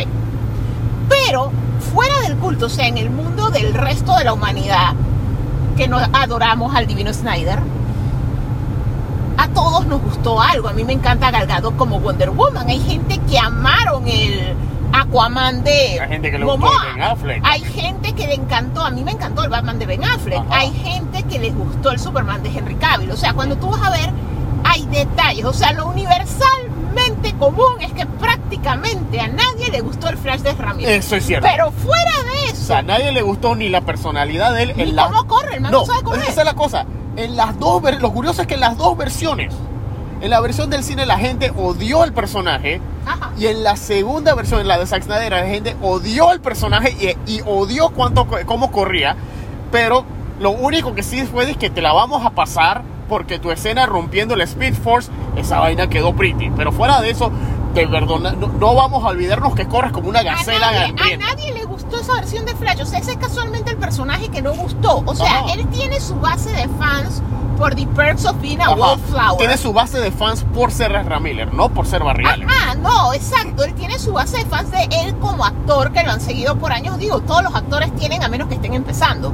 Esto tienen su base de fans. O sea, a menos que sea Ray Fisher, todo el mundo tiene fans. Ajá. El asunto es que eh, tiene sus fans, pero el personaje como tal no caló. Ese casting no gustó. Ajá. A todo, pero a lo que yo me refiero es que todo el mundo tiene o una escena de Superman, la primera escena de vuelo de Man of Steel, Ajá. o tú tienes una escena, no todas esas escenas mesiánicas, porque Dios mío, qué película pasacrílega, coño. Pero el asunto es que al final de cuentas, tú tienes algo que le gustó, mucha gente tiene algo que le gustó, entonces ellos quieren usar a Flash, es para hacer lo que hizo Star Trek, o sea, Star Trek, las películas esas con William Shatner, los anime y todos estos manes viejos, Ajá. no le gustaron mucho a la gente porque Ajá. algunas eran buenas, Rat of Khan, Ajá. algunas eran crap como esas de La las frontera ballenas y que él mantenía el pene en el codo o en la rodilla, una vaina así. ¿Ah, ¿Qué? Cuando quiere que estaba peleando con un alien y entonces le dicen di que no, pégale en la rodilla y él dice, pero ¿por qué si le voy a dar un golpe bajo? Y entonces le dicen di que no, es que el golpe bajo no es, no es igual en todas las especies. Creo que esa es la sexta. No, pero el punto que me refiero es que las Star Trek, las películas son divisivas, a todo el mundo le gusta la 2 y todo el mundo detesta universalmente la 6 y casi todo lo demás. Ajá. Pero la, mucha gente creció de niños con la serie de los 60 y les gustó. Y les gustaba Capitán Kirk y todo eso. Entonces al final, ellos lo que hicieron cuando vinieron las películas de JJ fue decir, hay un time meddling y eso todo pasó, pero ahora estamos en una nueva línea de tiempo donde los personajes van a vivir las historias un poco distinto, pero todo eso pasó. Que es lo mismo que está haciendo Marvel, está diciendo, todo esto pasó. Solamente que estamos en un mundo en el que pasó distinto, pero todo pasó. Ajá. Entonces, eso es lo mismo que están haciendo esta gente. Están diciendo, sí, Superman es Henry Cavill, sí, Gal Gadot es Wonder Woman, sí, ciertas cosas pasaron, sí, ciertas cosas como X-Men 3, que era basura, como X-Men Origins Wolverine, Wolverine. que era basura, que las eliminaron con Days of Future Past, Flash las va a eliminar. Ellos te van a decir cosas como, Superman de Henry Cavill no mató a Zod, porque eso a la gente no le gustó, borrado. Esto... Gal Gadot no vivió Wonder Woman 84 porque eso es crap y no gustó, Ajá. pero la, la primera sí gustó. O sea, ellos lo que están haciendo es lo mismo que, o sea, no es nuevo. Ya lo hizo. X-Men, ya lo hizo Star Trek. Entonces, por eso es que necesitan a Flash, porque ellos no es que quieren de, ellos no están haciendo un clean reboot de a- al coño con todo lo que hizo Snyder, recasteo a todos los actores y eso porque van a recibir hatred porque no fue universalmente odiado. O sea, yo creo que casi todas las personas que han visto esas películas y que por lo menos le metieron un poquito de interés, te van a decir que les gustó algo. Ajá. Hubo una escena que les dio risa o hubo un casting que sintieron que era el mejor casting de su vida, que es lo que le pasa por lo menos a Giovanni Campea con, con Henry Cavill como Superman, que le pasa a nuestra amiga Yara Wayne también y le pasa a mucha gente. O sea, a mí con Ben Affleck, o sea, Ben Affleck como, su- como Batman fue para mí el mejor Batman ever. O sea, como a todo, mucha gente le gusta un poquito, ellos lo que quieren decir es, sí pasó, pero Ahora, Flash la regó y ahora pasó distinto, pero sigue siendo la versión de Superman que tú quieres, con la versión de no sé qué que tú quieres. están aprovechando que ellos pueden hasta cogerse un break de esos personajes porque ahora tienen a Black Adam, no a Shazam, porque Shazam muy probablemente no pase de ahí. Ajá. De esta película sea disfrútenla y todo porque no lo van a volver a ver. Ajá. Pero muy probablemente lo que ellos van a hacer es usar a Black Adam para que Black Adam se enfrente a algún villano o a otra cosa en una película más antes de que tú vuelvas a ver decir a un Henry Cavill o algo así. Pero ellos lo que están es construyendo decir lo que te gusta se queda. Ajá. O sea, todavía hay continuidad. Entonces, los fans de Snyder eventualmente, si tiene buen tratamiento, van a decir que está bien, no regresó Zack, pero tiene el espíritu. Ajá. Entonces, eso es lo que ellos están tratando de hacer. Por eso es que Flash es tan importante. Pero Flash hace su vaina y ahí en adelante ellos van a empezar a contar otras historias que, como te digo, por un buen tiempo, si le va bien a Black Adam, él va a ser el centro del DCU. Porque Esa él es el cosa. nuevo, el que no viene con bagaje y eso, mientras Ajá. ven cómo reseteo a Superman. Le tengo que hacer una película de él solo, pero bajo el nuevo status quo de que no mató a Sox y que no pasó BBS, nunca se murió. Hay que ver si es que conoció a Luisa Lane o ahora la va a conocer de cero. O sea, tienen muchas cosas. ¿Qué otro detalle que yo haría honestamente es que yo recastearía a, a Luisa Lane si realmente resetean a Superman? Porque yo siento que esa man ya está como que un poquito all para el papel y Ya para el todos los que estaban involucrados en Man of Steel están all. O sea, demoraron 10 años y no hicieron una pinche secuela verdadera. No, Superman y su mundo en una película de Batman. No, o sea, una película verdadera, una Man of Steel 2. Ya nadie está para hacer Man of Steel 2. Todo está miedo para hacer Todos están viejos, demoraron, hueviaron, hueviaron. No, pero como te decía, ese es el punto. O sea, ellos están tratando de jugar porque lo que pasa es eso. Ellos quieren plata y necesitan dinero rápido porque es, es lo que todo el mundo piensa. Todo el mundo dice que ah, ya no hay que usar mascarilla en un montón de países, ya volvieron los conciertos, ya todos los parques de Disney están abiertos, así que ya estamos en el 2019. No, papito. La economía mundial está golpeada. Sí. Hay cines quebrando capa y siniestra. Hay cosas cerrando. Hay parques temáticos cerrando a diestra y siniestra. Hay negocios locales pequeños a los que todos estamos acostumbrados que están cerrando a diestra y siniestra. El mundo no se ha restablecido porque va a pasar años. Entonces, Warner lo compró Discovery a un precio de deuda que tiene que hacer 51 millones de dólares. Ellos necesitan películas que vendan y para que las películas vendan los fans tienen que estar felices, no boicoteando. Ajá. No tiempo de ahora Superman es quien yo te puedo decir, el man es el que come gente, entonces es que no la veo. No la veo porque no es Henry Cavill y porque O no cómo fue, sin ofender a nadie, pero ¿cómo fue? El Superman negro. Ahora Superman negro. ¿Por qué Superman es Netflix, me ofende. Entonces, al final de cuentas es eso. O sea, el- la situación está complicada. O sea, no, no es una cosa así. Ellos necesitan hacer plata y lo que hace plata es el elenco que ya las audiencias, después de que hace, yo me acuerdo de un cierto amigo de nosotros llamado Howard. Ajá. Esa está muy flaca, le falta tetas, le falta culo, le falta, le falta, le falta palabras de. Ajá. Y ahora él está, no me la cambien. Exacto. No me la cambié, el man se tragó sus palabras en Twitter, en podcast, en El Twitch, man- en toda la manera ha- posible el- de El man se ha traído su, su opinión sobre eh, Gal Gadot. Ben Affleck. También, esa fue otra. esa fue Ese otra. man no es Batman. Ahora mismo su única queja es que él no le gustó el Snyder Cut fue porque está se- no- no- ahora mismo aparentemente el, su, su guía no solo con Snyder sino con todo el Hollywood porque aparentemente y esto es cierto nadie está comprendiendo a Superman todo el mundo piensa que para poder hacer algo Superman tienes que hacerlo automáticamente malo automáticamente la perrita es, de que, es, que, Darkseid es que es complicado por, por cómo está el mundo ahorita, pero el asunto, y, y nuestro amigo Howard no fue el único. Yo tengo una de mis mejores amigas, es la fan más grande de la Mujer Maravilla, ella, esa man no. Ajá, hasta que la, la vio. vio. y la adora. De hecho, nos facilita las cosas para sus cumpleaños y fiestas relacionadas. exactamente Esto, pero el asunto al que yo me refiero es a ese, o sea, muchos de nosotros nos tuvimos que tragar nuestras palabras con el casting, pero ahora lo amamos.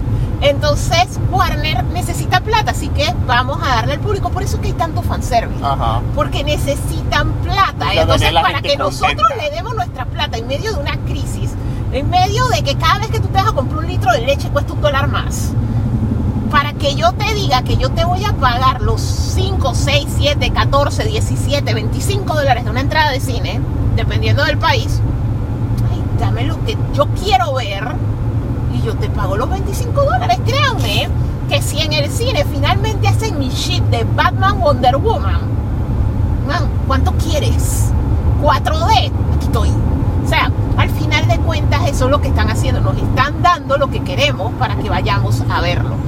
Y eso es un problema porque las historias no van a ser tan buenas porque al final de cuentas El problema es que es mejor cuando no nos es que lo que estamos hablando queríamos. de un estudio que cada vez que parece que nos va a dar algo que, que queremos, nos da o lo que no queremos o simplemente por razones más allá de su control nos lo quitan. No, o sea, lo que pasa es que ahora es que ellos entraron en esa modalidad. O sea, ahora es que ellos van a empezar porque todos los estudios están haciendo lo mismo. El problema es que a veces te va a pasar como Marvel. She-Hulk nos tiene a las mujeres disque hoy ve y tiene a los mares disque agenda feminista, excepto por unos cuantos pues. Pero al final de cuentas es eso, que cuando tú tratas esto le dice a la comunidad árabe americana, musulmana americana, hey, Miss Marvel, la comunidad nerda me aburro. Ajá. O sea, al final de cuentas somos muy divisivos, entonces si tú complaces a uno, hey, Reylo, hey, porquería de película. O sea, al final de cuentas, complacer a uno, por eso que tú no puedes tratar de complacer a la audiencia, porque la audiencia no está, o sea, no somos tan hive mind al grado de que a todos nos guste lo mismo. O sea, eso, y, y eso es en todo, o sea, de que Hunger Games. O sea, era de que Timpita versus Tim, el loser del amigo del hermano de Thor. O sea, al final de cuentas era de que, bueno, ya obviamente saben que yo era Timpita. Eh, eh, todo es así, o sea, ponen a pelear a Godzilla contra Kong, Team Kong y Team Godzilla y hasta el sol de hoy Irene de Cine con Sabor y yo estamos peleando sobre quién ganó esa pelea. Ajá. Porque somos de teams diferentes, o sea, totalmente opuestos, o sea... Entonces, él es Team Godzilla y yo soy Team Kong. Entonces, al final de cuentas, no puedes complacer a todos. Que por eso que la película de Godzilla vs. Kong al final lo que hicieron fue este ganó aquí, el otro ganó acá, y el otro cuando ganó finalmente fue por un technicality. Entonces la gente de Godzilla está diciendo que ganó Godzilla y la gente de Kong estamos technicality. O sea, y así es todo, o sea, porque nunca vas a poder, porque nunca todo el mundo va a estar del mismo lado. O sea, al final de cuentas, el estudio sabe sus limitaciones. O sea, por lo menos en el caso de esas películas, viene una secuela y ellos están claritos que el nuestro es con, Godzilla es del otro. Ajá. Le tengo que pagar por uso. No lo puedo usar tanto tiempo porque entre más lo uso, más me cobran. Entonces, al final de cuentas, ellos saben que el eje de todo tiene que ser con, aunque Godzilla ahorita mismo tiene más fandom. Ajá. Y entonces entran esos factores, pero ellos tienen que jugar de tal manera que Godzilla haga con su bitch, Ajá. pero de una manera que los fans de Kong estemos diciendo, ah, no, pero technicality, es su bitch, pero there's a reason. O sea, porque necesitan la plata de los dos bandos, porque tú te enojas, o sea, yo te lo juro que yo no hubiera visto ninguna freaking película de Hunger Games si esta se hubiera ido con el amigo. Ajá. O sea, tal cual.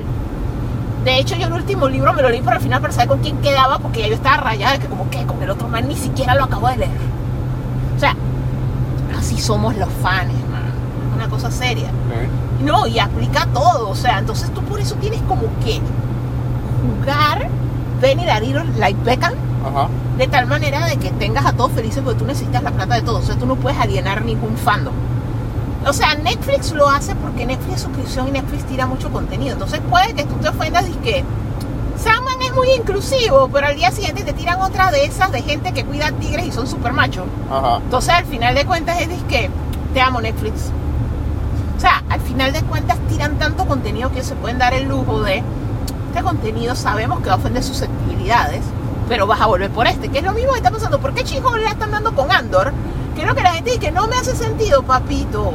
Ya no te gustó, ya te diste cuenta, ahora viene Andor para ti. Ajá. O sea, porque ellos necesitan la plata de la gente. O sea, e- e- ese es todo el asunto. Y entonces, mientras estemos en esta crisis va a haber demasiado fanservice. Exactamente. Entonces va a llegar a un punto que las historias puede que sufran porque el fanservice no siempre es bueno. Ese, ese es un lado que por lo menos a mí me preocupa porque, o sea, me preocupa que DC se vuelva tan fanservice que las historias dejen de ser buenas.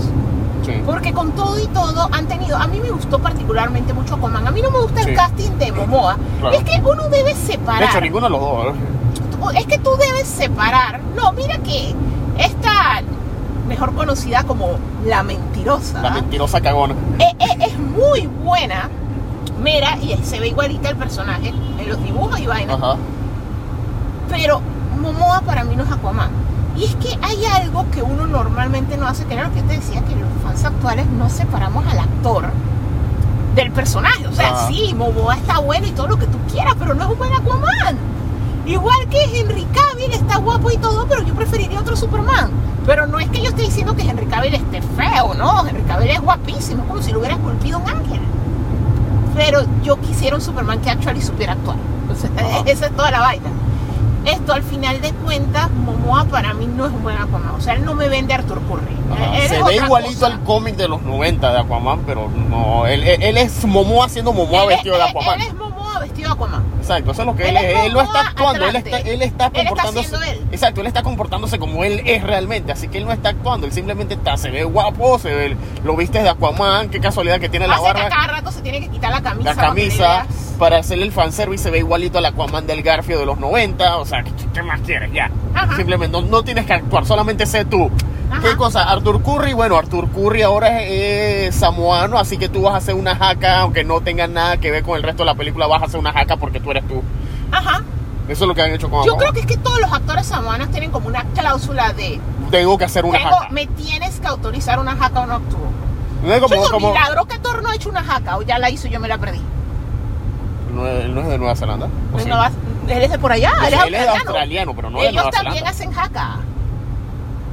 No, eh, bueno, no, Yo he visto a Chris Hemsworth hacer la jaca con los hijos en el tiempo personal. O sea, Ah, él la hace. Lo que me sorprende es que nunca la haya hecho en cine. todavía no. E- Ese es el asunto, que Thor nunca haya hecho la jaca porque sí, eso es de la cultura de ellos. Pero no, o sea, sí es. Ah, como la roca en, ¿cómo es? Hobbs and Shaw. Nos vamos a llevar la película media hora, última media hora va a ser allá en mi casa en Samoa. Con toda mi familia. Literalmente, porque uno de los manes realmente es el primo de la roca, este Roman Reigns. No, pero por eso, o sea, al final de cuentas, él actúa del mismo. Él es uno de muchos que actúan del Ajá. mismo, pero que su carrera se basa en que son agradables a la vista. Pues. Ajá. O sea, es como si ya no hubiera revistas como antes, que era que si a ti te gustaba alguien, tú ibas y te comprabas revistas. Ajá. Ahora no, si a ti te gusta alguien, tú quieres que salgan todas las películas, aunque actúe mal. Exactamente. Algo, eh, eh, es como va cambiando la cosa. Tú antes te comprabas una de estas revistas que los entrevistaban y te contaban cuál era su comida favorita, cuál era su película favorita y tenía un pocotón de fotos y vainas. No, ahora tiene que ser Aquaman. Lo tengo que ver mojado, o sea, no entiendo. Pero, y nada en contra del man, o sea, es súper agradable, Ohana todo el tiempo, y, pero no es Aquaman. Pero como te digo, la gente los amó. Así que e- e- ese casting va a seguir por un tiempo. Ujú. Y más que nada porque ahora la gente quiere ver las combinaciones de que Momoa y La Roca. Ajá. La Roca y Cavill. Ujú. La Roca y Gadot. Aunque no todo tenga nada que ver menos, con todo menos La Roca y Shazam. O sea, Ajá, porque eso es lo que te voy a decir. pues, O sea, no hay razón por la que la que Black Adam se enfrenta a toda la Liga de la Justicia. Mira, Tal vez Shazam. Superman. Pero él debería. Mira, es lo, lo, lo más fuck up de toda esta vaina. Es que él es el enemigo De Shazam. Se viste hasta igualito a Shazam. Y aparentemente ni La Roca, ni David Samberg, ni el man que está dirigiendo Black Adam, ninguno de los tres se ha reunido para decir que "Ey, vamos a hacer la película Black Adam contra Shazam. No, estamos es directamente, vamos a hacer Black Adam con La Roca porque con, contra Henry Cavill, contra Superman porque la jerarquía de DC va a cambiar. no, porque lo que pasa es que lo que ellos quieren hacer, Flash va a resetear la vaina. Y ellos hacia lo que están apuntando, este es el origen de Black Adam. Ajá. Pero hazte la idea que es como si hubieras visto el origen de Thanos. Ajá. O sea, Black Adam no es que va a ser uno de esos como está haciendo el Spuncy o el Spunko, como sea que se llame la barbarie esa de Sony, con Spider-Man. Literalmente, Black Adam es el villano de los próximos 10 años. Ajá. O sea, él es el Thanos. Él es el Kang. Ajá. Entonces, la vaina es que te lo están introduciendo para que tú te enamores de él, para que luego tú veas que el man es un desgraciado Ajá. total. La vaina es, Es que esa es la vaina, para que tú veas que es un desgraciado total, pero como ya viste la película del origen, tú vas a estar con el conflicto en tu mente de está justificado. está justificado, no todo lo que le está haciendo se entiende. Ajá. O sea, ellos lo que están haciendo están construyendo un Thanos. Ajá. Para que entonces él va a pelear contra la Liga de la Justicia, independientemente de quién sabe a lo largo de cuántas películas, porque eso es lo que ah, lo están cimentando para hacer. Porque ellos ya están eso de Darkseid, la ecuación antivida y todo eso se lo va a resetear Flash. Eso Ajá. ya nunca pasó. Ya nunca pasó. Entonces, en el mundo nuevo, él es la amenaza. Entonces, por eso es que está tanto la campaña que hacía la roca de Superman, porque supuestamente Superman es el heavy. o sea, que se jerarquía va a supone cambiar. que el que le debe poder ganar a él es Superman. Pero yo siento que ellos deberían es construir una Liga de la Justicia que sea como cuando le ganaron a Thanos. O sea, que le gane el ensemble. O sea, que no sea una cosa como este man te lo deconstruí, le robé su película, le robé su secuela, lo trato como mi bitch, lo mato, pero lo revivo y ahora él es el más fuerte de todos. No, sino Ajá. que ahora sí en verdad sí se ve una liga de la justicia que uno diga y que le ganaron por la idea de Batman, pero la fuerza de Superman, pero la astucia de Wonder Woman, no, pero también Linterna Verde hizo algo, o sea que al final ahora sí veamos una liga integrada, sea la que se lo eche.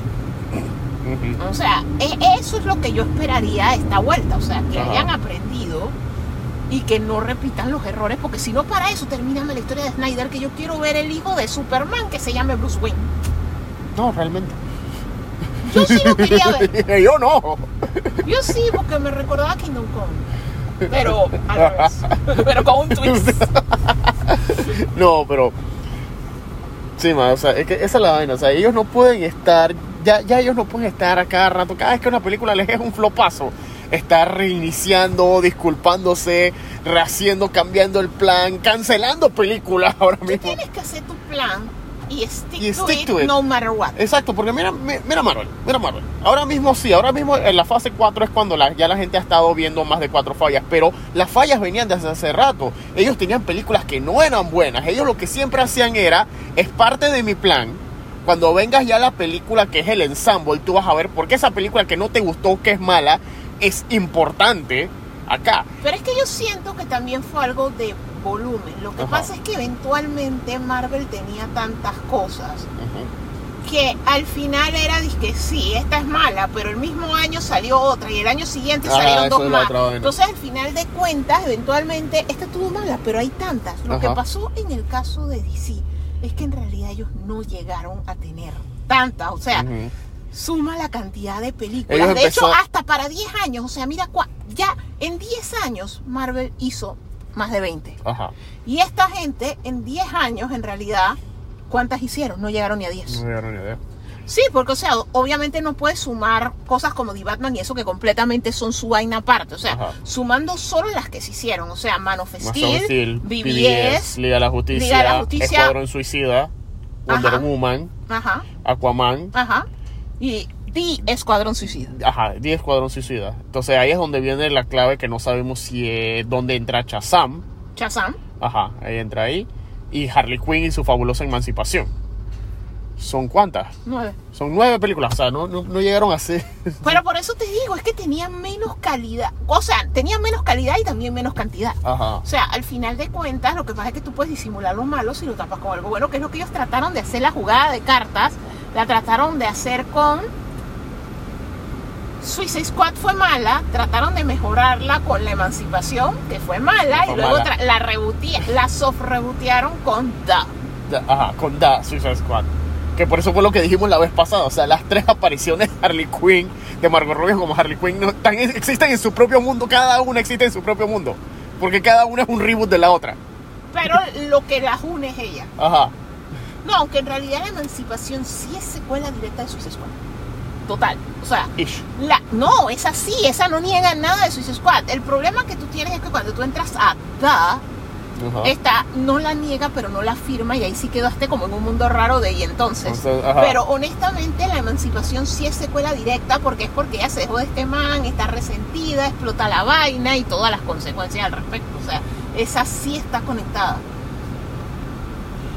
Lo que pasa es que ellos la querían rebotear, pero al final la rebotearon por lo que mismo que yo te digo. O sea, a cierto grado ellos sienten que todas han tenido algo redimible. Yo no sé qué de- le vieron de redimible a Suicide Squad, porque yo nada. pero el asunto es que sienten que tiene algo redimible y que tiene su gente. Es que a, a cierto o sea, lo redimible es Harley Quinn, pero Harley Quinn sale en dos películas más. Ajá. Pero al final de cuentas es que los manes no quieren borrar nada, le tienen Bueno, miedo a las ah, susceptibilidades eh, eh, del público. al- algo redimible en, en la, la primera Suicide Squad, aparte de Margot Robbie como Harley Quinn, es Will Smith cuando era Deadshot antes de darle el Deadshot a Chris Rock. Así que Ahora, Ah, ese personaje no me gustó. ahora que le dio el derecho a Chris Rock, ahora ya, ya ni, ni eso. Yo diría que cuando sale Batman, pero. No, pero es que al final de cuentas es eso, o sea. O sea, el público tiene demasiado poder y como te digo, es nocivo para el storytelling porque honestamente agarra las historias más grandes de todos los tiempos y probablemente tú le hubieras hecho algo diferente y probablemente no hubiera sido la historia más grande de todos los tiempos. Por lo menos era el caso que yo pongo siempre. Mi película favorita es Casablanca. Ajá. Muy probablemente hubiera dicho al coño el esposo nuevo de la tipe que se quedara con, con Free Bogart en. Casablanca, pero ya no hubiera sido Casablanca. Ya no hubiera sido la mejor película práctica, la segunda o tercera mejor película de todos los tiempos después de Paddington. Pero, man, Paddington 2, más respeto. Paddington 2. Pero el asunto es ese, que al final de cuentas, muchas historias que a nosotros nos encantaron, si nosotros hubiéramos estado en la batuta, nosotros como la audiencia, nosotros hubiéramos cambiado cualquier cantidad de cosas. O sea, yo hubiera matado a Harry Potter al final. Hubiera quedado con Hermione, pero ella lo hubiera sostenido mientras el cadáver. ¿Qué tú crees? Esto- La muerte de Superman. a ver qué más. o sea, el mal tirado y en vez de la capa rota, es de que la, la varita rota. Los lentes. Un lente roto. Y cae un rayo para que se que el rayo. Y sale este man así igualito como la muerte de Superman, el man agarrando a Hermione y que, Hermione, ¿están todos bien? Los salvé a todos. No, pero como te digo, o sea, cualquier cantidad de historias, o sea, tú puedes agarrar en mi duna, Paul se queda con Irulán, porque al coño con Cheney. O sea, al, al final de cuentas, el público no necesariamente lo que nosotros queremos es el mejor storytelling, porque Ajá. nosotros no somos escritores, nosotros Ajá. somos los, que los espectadores. O sea, nosotros estamos para que nos cuenten las historias, no para escribirnos nosotros. Exacto, E- somos es los que punto. consumimos, somos los consumidores. por Somos los que consumimos. Entonces, al final de cuentas, nosotros no deberíamos tener la batuta, pero nos la están dando porque nos pueden escuchar. O sea, Ajá. Que Por- eso antes no pasaba. que Antes, eso no pasaba porque antes una no había los canales. No había los, los canales, exacto. O sea, antes los escritores, los guionistas, los directores hacían lo que les daba la gana, la película salía y ya. Si no te gustó, ni modo, pues. Tú mandabas tus cartas de odio, pero hasta Pero ahí. ya está ahí. No era. Y, y muchas veces había como 10 filtros porque no era que la dirección de los manes estaba pública ni nada. O sea, tú mandabas tu vaina y a lo mejor le llegaba a alguien, a lo mejor no le llegaba a nadie. A lo mejor el estudio hasta las quemaba y las reciclaba sin que nadie las leyera. Pero ahora los actores tienen sus perfiles donde tú vas directamente y le dices "Y que tu papel sucks. Ajá. No, y eso es la gente buena porque hay gente que le dice te voy a matar. Ah, sí. Entonces, al final de cuentas, de hecho, recientemente, en la última semana, Tom Holland lo dijo, dice, man, las redes sociales me están estresando, así que desinstaló todos los apps. De hecho, el último post que hizo fue por... Él tiene una caridad con los hermanos, tratando de pay forward, de ayudar con la plata que hacen en las películas y eso. Y él puso algo de... Era una caridad de STEM, para que haya STEM disponible para los chicos y esto. Y ya, o sea, él mismo lo dijo, dice que, man, yo necesito un break de esta vaina porque me estoy volviendo loco. Ujú. Entonces, al final de cuentas, es eso, o sea, llega toda la información, como te digo, así como hay gente que te va a decir, te amo, tú eres el mejor Spider-Man, hay gente de que tú mataste a Peter Parker, te echaste mi infancia, te voy a matar, voy a matar a Zendaya y cosas así. Entonces, al final de cuentas, o sea, es estresante. Y más porque hay diferentes tipos de personalidad. Entonces, hay gente que toma la crítica como, me vale, el actor soy yo, yo me gané tantos millones por esa película, ¿y tú eres quién? Mientras que a de, no le gustó lo que hice Zendaya, puedes creer que no le gustó mi Peter. o sea, eh, eh, eh, es pesada la cosa. Y entonces a los escritores también les afecta porque es disque, pero yo opinaba, mira que muchas cosas que J.K. Rowling ha reconeado en Harry Potter es por la presión porque escucha lo que le dice a la gente. O sea, en la obra de teatro están casteando a una mujer de color como Hermione a una niña de color como la hija, una adolescente de color como la hija porque la gente la tildó de racista. Porque hay muy pocos personajes no caucásicos y los pocos los vuelve estereotipos. Shoshan es un estereotipo. Las hermanas Vamos, Patterson es estereotipo. O sea, y es disque, man, super inclusión y llevarnos bien todos mientras seamos Gryffindor. Ah, Ajá. no, ahora escribo una obra de teatro donde los importantes son Slytherin y los Gryffindor ni los menciono. Porque de hecho, dime algo de James Potter, a menos, además de que el man juega Quidditch. No. No sabemos un coño. O sea, lo hizo super flat porque ahora los malos son los Gryffindor. Porque la gente la juzgó. O sea, ella está reaccionando a todo lo que le dicen. Y al final de cuentas muchos autores son así. O sea, están cambiando lo que escriben, están cambiando lo que hacen. por influenciar lo que le dice la gente. O sea, los únicos manes a los que no le afecta es de que Neil Gaiman, porque, o sea, Sandman él lo escribió en el 89. Pero les está afectando. Les está súper, súper afectando. Porque al final de cuentas son humanos como nosotros y Claro. están escuchando todo ese crap o leyendo todo ese crap. Yo siento que llega un momento que, no sé, o sea, debería haber más una plataforma de soporte psicológico para las personas en la industria del entretenimiento, como para que le den las herramientas para manejar eso. O sea, porque a los políticos se los dan, o sea, por eso es que tú no ves a los políticos que les gritan y les tiran vaina cada vez que salen en público y tú no los ves llorando y que mamá. O sea, yo siento que debería haber un mayor sistema de aporte, o sea, y ha habido los Cry for Help, o sea, ¿cuántos actores no se han matado, man?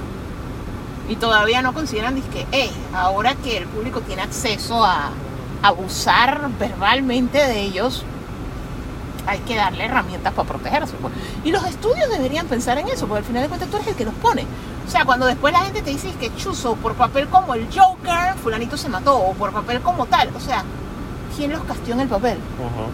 Entonces tú tienes cierto grado de responsabilidad de, hey, te estoy casteando en este papel, en este papel tú vas a tener que hacer esto y esto y esto, esto es heavy. Hey, aquí tienes este equipo de personas que te van a ayudar a lidiar con eso, aquí están las herramientas para que cada vez que tú salgas del papel, tú puedas descontaminarte, irte con tu familia y todo eso y no, no tengas un guion de algo que tú no hiciste, o sea, es ficción. Que mira que eso en realidad no existe.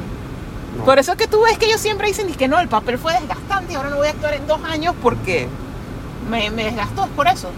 Porque no, o sea, así como nosotros como fans no hacemos la separación, el mismo actor no hace la separación. Sí. En especial con estos papeles de franquicia que les toma, que, que lo normal es que tú hagas una película de metas dos años entre lo que es la preproducción y la misma producción de la película. Pero ahora con estos papeles que son franquicias de multipelículas, que eso es, estás en uno, no terminaste, ni siquiera has terminado de, filmar una y ya estás filmando la otra. A veces no sabes si lo que estás filmando es para la película para, o es para televisión o para el parque temático. No, sí, porque no les dicen, no. Y, y tú notas el paso del tiempo, por lo menos eso que ponía este Chris Hemsworth, de cuando él estaba filmando una Thor con la hija bebé, Ajá. y ahora filmando la Thor que la hija es la niña que sale. Ajá. O sea, que pasaron tantos años, o sea, de bebé a ya ser una niña que puede salir en la película. Es que, Ajá. man, Exacto, o sea, los manes están metidos en una cosa que es, que es prácticamente para toda la vida, que por eso es que, por eso es que casi todos los Avengers originales se, se están yendo o se fueron en... en es que el- ellos tenían el contrato que terminaba con Endgame y los manes sencillamente no lo voy a renovar. no lo voy a renovar, No lo voy a renovar, déjame. Y que yo, yo les aviso cuando regreso, si regreso. No, porque también ahí ya tú tienes que poner algo sobre la mesa y también depende de cómo les vaya en su vida personal, porque a veces también hay cosas que uno no sabe. Exacto. No sabíamos que Chadwick estaba enfermo. No, exacto. De hecho, en el caso no del MCU, sino en Hollywood en general, tampoco Nadie nadie sabía. sabía que Bruce Willis estaba enfermo. Exactamente. O sea, y son cosas así que tú no sabes las situaciones que ellos tienen por las cuales hacen trabajos o venden el alma por un par de años. O sea, porque en realidad, a menos que ellos hagan su vida muy pública, muchas veces tú no los conoces. Ajá. O sea, literalmente ese es el asunto, que a menos que ellos hagan su vida muy pública, tú no los conoces. Que es como el mismo caso de muchas cosas que le han pasado a Chris Pratt. Es porque él solo ha hecho pública una parte de su vida. Él no ha hecho pública, como quien dice, toda su vida. Que es como lo que le pasó porque como él ahora está casado con una Schwarzenegger, él está poniendo su vida out there, como quien dice, porque esa es una familia muy política y muy pública.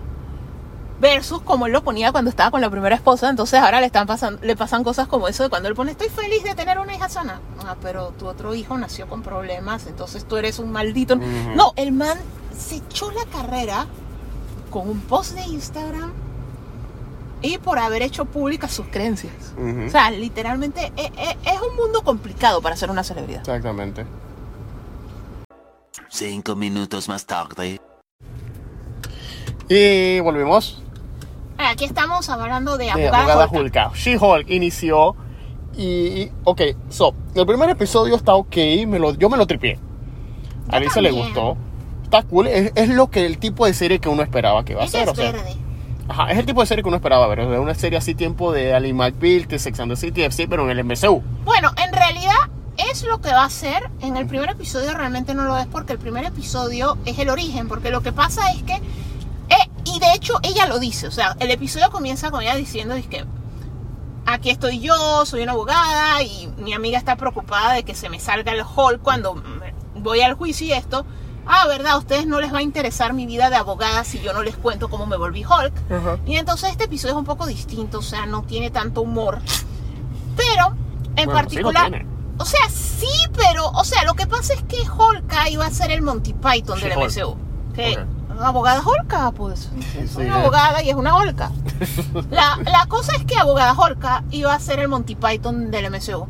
Pero la cosa es que el primer episodio, como es el origen, tiene humor, pero tampoco tiene el típico, la típica dosis de humor del MCU. O sea, de hecho es menos, tiene menos chistes de cabras gritonas. Bueno, tiene 100% menos chistes de cabras gritonas. Tiene el, que la última Thor. tiene el obligatorio chiste del nombre. Cuando él dice Sí, que pero- soy smart, eh, soy el Hulk listo, yo no escogí el nombre. Pero no es, o sea, se supone que Abogada Holka es algo así como el Scary Movie Ajá. Del MCU, o sea, nos vamos a burlar de todo, que de Ajá. hecho ya advirtieron que Daredevil va a ser chistoso y todo eso porque es el tono de la serie. O sea, no es que los personajes, de hecho, Wong no va a ser como el Wong de Multiversos Madness, o sea, Va a ser como el one de Chanchi. Bueno, Porque- del final de Chanchi. porque en esta serie los personajes van a estar adaptados al humor de la serie y la Ajá. serie es muy Que sática. es algo que pasa en los cómics. O sea, cuando un personaje de, de- de otro cómic es invitado al cómic de otro, se él adapta. respeta el tono del se respeta el que tono. Y, y que ese es un concepto que la gente todavía, que la- el público casual todavía no ha comprendido con ciertos personajes, que fue una queja que mucha gente tenía con Doctor Strange en Spider-Man No Way Home. Que es que sí, que Spider-Man le ganó con matemáticas, todo sí, pero es que es la película de Spider-Man. O sea, el Y personaje está tonalmente en el tono de está, Spider-Man. es- es- Doctor Strange está todo chisturín, está, Y le ganó Spider-Man por Spider-Man. porque es una película de Spider-Man. Pero gracias a Dios era una película de Spider-Man y no era una película de Deadpool. El asunto es que este episodio, a pesar de todo, o sea, es bastante tomado, por falta de una mejor palabra. Ajá. Esto, una de las cosas que nosotros estamos hablando es eso de que, por ejemplo, Hulk, y de hecho es algo que menciona Hulk, Bruce Banner, en esta serie, a él le tomó 15 años llegar a ser el Hulk inteligente.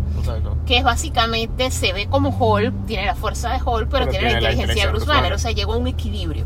Ok, ahora bien, abogada Holka, ella alcanza el equilibrio en un fin de Dos semana, minutos, dos días, una cosa así. Entonces la- eh, eh, ha causado un uproar en internet, porque hay esta escena que de hecho nosotros la estamos Eh, viendo. en, en YouTube, en Facebook, en Hay- hay- WhatsApp, hay esta en todo. escena en la serie de, o sea, Hulk obviamente él está que fue por un accidente esto, él para sanar su brazo de cuando él hizo el primer El snap, ajá. que es el que hace que que, regrese la a la gente.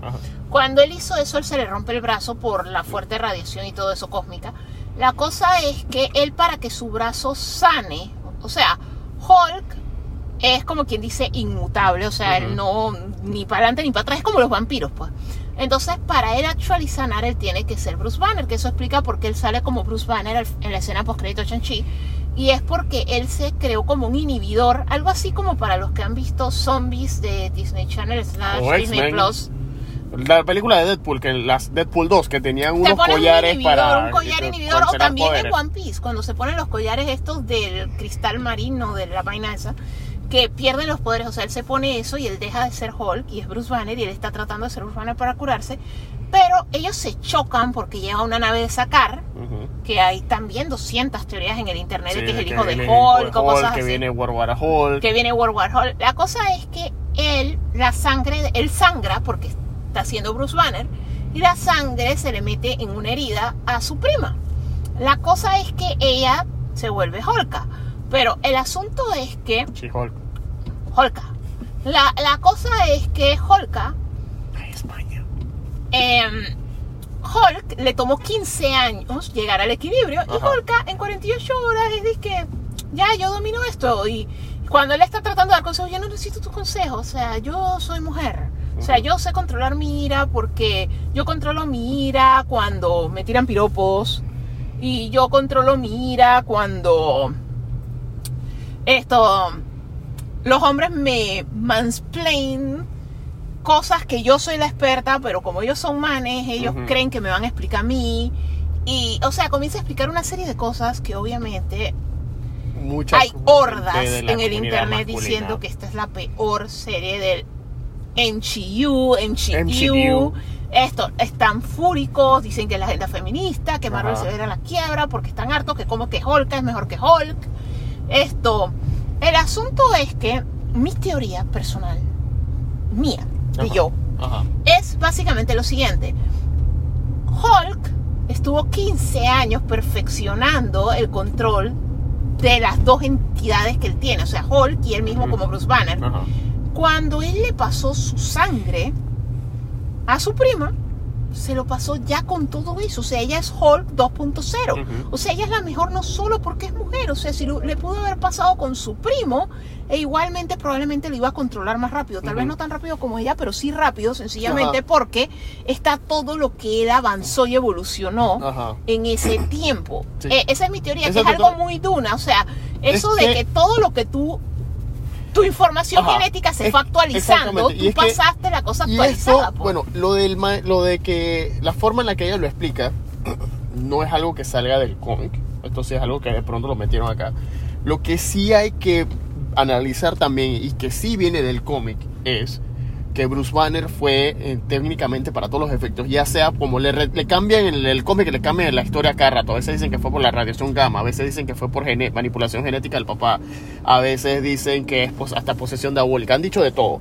Pero lo que sí es obvio es que Bruce Banner fue el primero que fue infectado por esa radiación gamma de esa explosión. Ajá. Después, todos los demás personajes que de alguna forma se inyectaron gamma, tienes al líder. ¿Qué tiene el líder? Sí. Es genio, eh, eh, es súper genio, súper inteligente, la cabeza le creció y todo, hasta con poderes psíquicos. Él es fuerte, pero no tan fuerte al nivel de Hulk. She-Hulk es fuerte, no tan fuerte hasta el nivel de Hulk, según los cómics, pero sí es fuerte. Hasta que empezaron a escribir que, la- había perdido el control en los cómics. Eh, Abomination sí está al nivel de Hulk, pero entonces él tiene la guía de que él no puede cambiar a humano y que le gusta ser, estar en ese estado de Abomination. Doc Samson es fuerte, pero no tan fuerte como Hulk y, lo, y todavía tiene su inteligencia, pero se quedó el cabello. El mismo Hulk, cuando ha cambiado el Hulk gris, que el Hulk gris no es tan fuerte, o sea, hay algo con Hay el Hulk, hay niveles y hay algo con el Hulk, la, la forma bruta, salvaje El Hulk Prime. el Hulk Prime, el Savage Hulk, que es el Hulk como el que conocemos, que es el man que está a, full, full furia, que era como lo manejaba en Lee, que entre más enojado, más fuerte. Mientras que acá en el MCU... Sí, pero es que lo que pasa es que el de, el de An Lee sí tiene su origin story y es que en realidad el Hulk de An Lee, o sea, el de Eric Bana, es segunda generación porque el papá experimentó con él. Y de hecho, él no es que se expone a la radiación gamma, él nació así. Ajá, él ya tenía la, el, la Porque el papá lo concibió papá. cuando ya y él era. sí tiene el backstory ese de que él de niño presenció cuando el, el papá le golpeaba a la mamá. Ajá, él sí tiene Él ese sí, tiene, él background. sí tiene ese background trágico que es lo que hace que Bruce Banner tenga todos sus problemas psicológicos. El problema aquí es que Y debido... recordemos, An Lee is a dude. Ajá. El problema aquí es que como Universal tiene juguetes de Marvel, en este caso Hulk, y Universal es de Ellos estas no compañías que hacer no comparten sus ellos, juguetes. ellos no pueden hacer películas standalone, que por eso es que Hulk De hecho- es uno de los que menos han desarrollado. Ajá. Hicieron la película con Edward Norton y Pero de esa ahí en película todavía es de adelante. Universal. Sí, pero con todo y todo es, es canon del MCU, solo que con un recast, porque al final de cuentas cuando ellos hicieron What If, son Es- las escenas, es que solo que esa- se ve distinto. Es- esa es la parte rara, que yo creo que ni siquiera Disney Plus, ni siquiera Disney sabe cuál es el estatus de esta película. Del Incredible Hulk de no, Edward o sea, Norton. no porque tienen la licencia, pero es parte de la historia. Exacto, no, exacto. Porque al final de cuentas lo que ellos usan es a Hulk. Porque esa es la identidad de superhéroe que ellos tienen. Pero casi todo el merchandise y todo que ellos usan siempre es Dr. Banner o Dr. Bruce Banner. De hecho, el, el póster, los pósters cuando vino la primera Avengers, que estaban tirando los pósters individuales, que era el fondo en negro con, con ellos, ellos en el centro, era es que el póster de Iron Man decía abajo Iron Man póster de Black Widow decía Black Widow. Cuando tú veías el póster de que se supone que era Hulk, era el- la cara de Mike Ruffalo, el normal con una, con una, una iluminación verde de un lado y abajo decía Doctor Bruce Banner. Ellos pueden poner a Hulk, pero entonces de hecho eh, ellos en Disney Plus tienen su segmento de Marvel Legends, que es donde hace un breve resumen de la historia de ese determinado personaje. Lo curioso es que en What If sí salen escenas de esa película de, de Incredible Hulk de Edward Norton. Como es un multiverso y más de cuatro cosas y es animado, ahí sí te hacen poner como si la cara de, de Bruce Banner siempre fue la de Mark Ruffalo y están replicando las escenas. Pero en el especial de Marvel Legends no salen escenas de esa Porque película es que por no ningún tiene lado. la licencia, o sea, Exacto. pero no es que no es parte, sencillamente es un issue de licencia, lo cual es una historia completamente distinta, sencillamente decir que no pasó. O sea, pasó, pero sencillamente es como Spider-Man. O sea, de hecho, si tú te fijas. Spider-Man No Way Home Ajá. no está en Disney Plus. Exacto. Está en Stars. Está en. Estados Unidos está en Stars y no sé en Latinoamérica en qué servicio está, pero en Estados Unidos está en Stars. Ajá. Porque es de Sony y Sony la pone donde le dé la gana. Y el deal que hizo Sony con Disney es, después de Stars va para Netflix en Estados Unidos. Ajá. Y después de del tiempo en Netflix es que va a Disney Plus, Plus. Porque la película es de Sony. O sea, al final de cuentas es el problema cuando tu personaje lo tiene otra persona y tú tienes esta situación, ¿no? Ujú. Pero el hecho es que, o sea, el Hulk del MCU lo único que le sabemos es eso, que hizo el experimento, se desdobló como el Dr. Jekyll y Mr. Hyde. Ujú. Y es lo mismo que hagámonos a la idea de la versión más popular de los últimos años de esa historia, el profesor chiflado. O sea, cuando venía el gordito y se ponía sexy, o sea, Macho, y macho. pasaban cosas con hamsters y guinea pigs y la abuela se le caía la teta y todo Ajá. eso. Ok. En el profesor chiflado hay que recordar que él se transmutaba y se convertía completamente en otra persona En y esta persona se metía en problemas, le perdió la novia y pasaron un montón de shenanigans. Entonces eso es lo mismo que le pasa a él, o sea, tengo que huir porque esta otra personalidad mía se descontrola, en este caso es súper fuerte, es destructivo, o sea, puede estar matando gente for all I care, so, para- por el bienestar de la humanidad me voy a vivir en una favela en Brasil, básicamente. Pero el asunto es ese porque estoy tratando de buscar el equilibrio, que de hecho es full, full basado en Dr. Jekyll and Mr. Hyde, pues. Ajá. Pero no, no te dicen más allá de eso. O sea, sencillamente te dicen, yo por esta condición, y la condición es que se me triguea cuando me enojo. Y, chuzo, para los seres humanos, a menos que tú estés bien drogado, así como medio anestesiado, o medio nomo, whatever. O sea, los seres humanos nos enojamos. Ajá. O sea, es una, es una emoción primaria. O sea, eh, es bastante difícil. Que de hecho sí te mostraban eso, que él intentaba yoga, meditación, cualquier cantidad de cosas Ajá. para mantenerse calmado.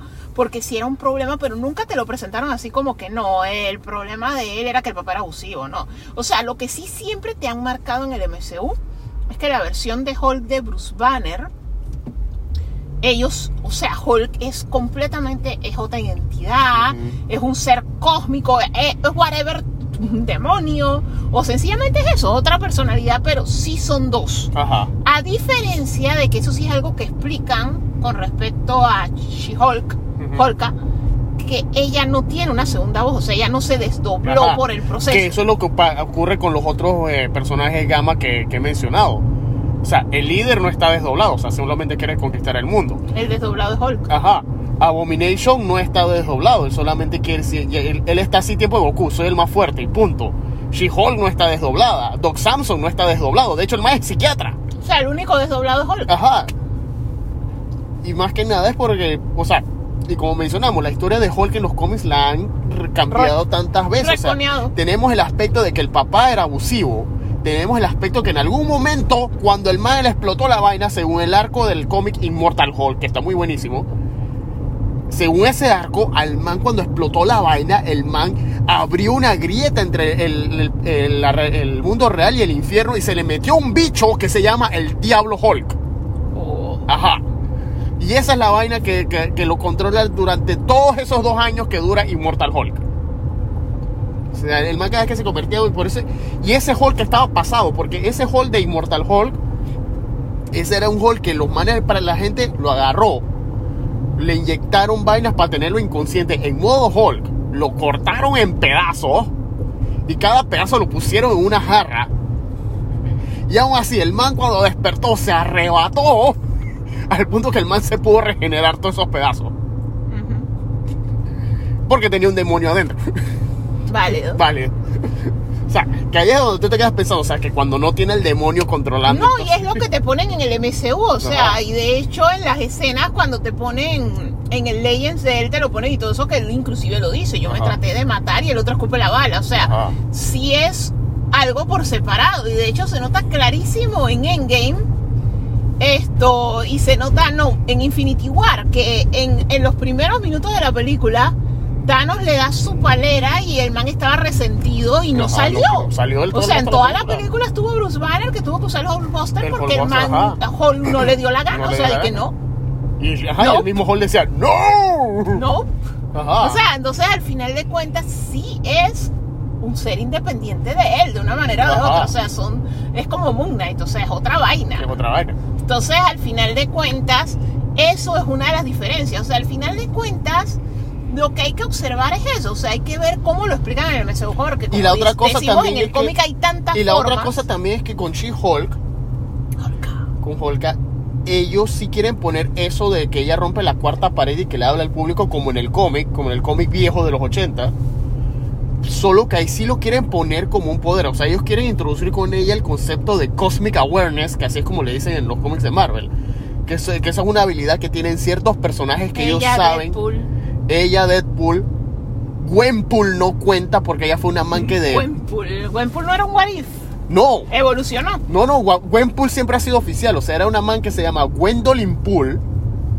Que ella en el Secret Wars, durante el Secret Wars que quieren adaptar en el cine, el de los portales dimensionales y que Doom conquistó, Doctor Doom conquistó todo. En el Secret Wars, entre la creación del Secret Wars y, la- y el final del Secret Wars, el mundo de ella, que era el mundo, supuestamente el mundo real, o un mundo donde el universo Marvel es un cómic, ella fue transportada a ese cómic. Ok. Y entonces, pero como ella se leía O todos sea, los que cómics. es un Isekai, pero de anime. Ajá. De, cómic, un Isekai. Exacto, e- eso mismo.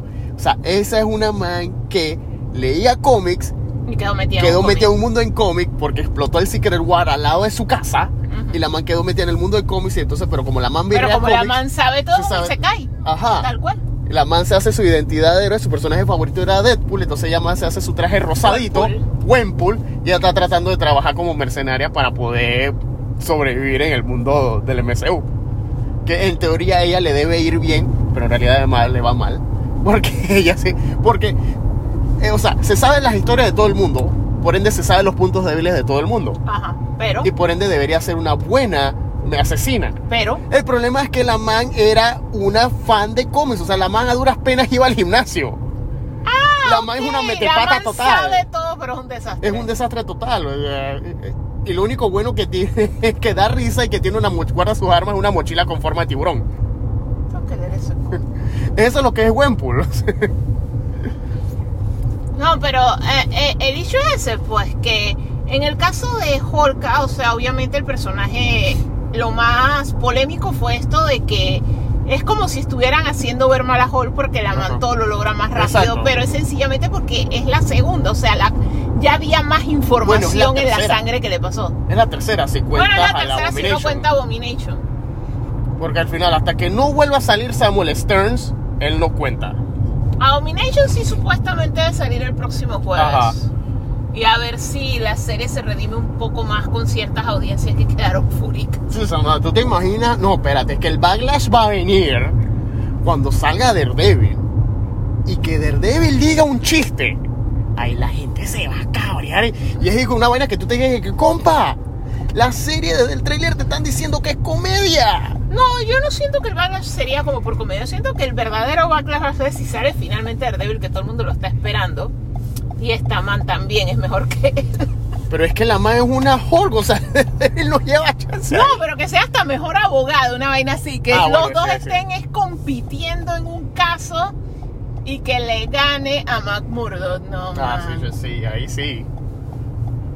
Aunque bueno, Matt Murdock no, o sea, es buen abogado, pero él no, Man, ¿dónde está? no es tan buen abogado. Murdock ha tenido su buen par de casos en el cómic que al que la ha perdido.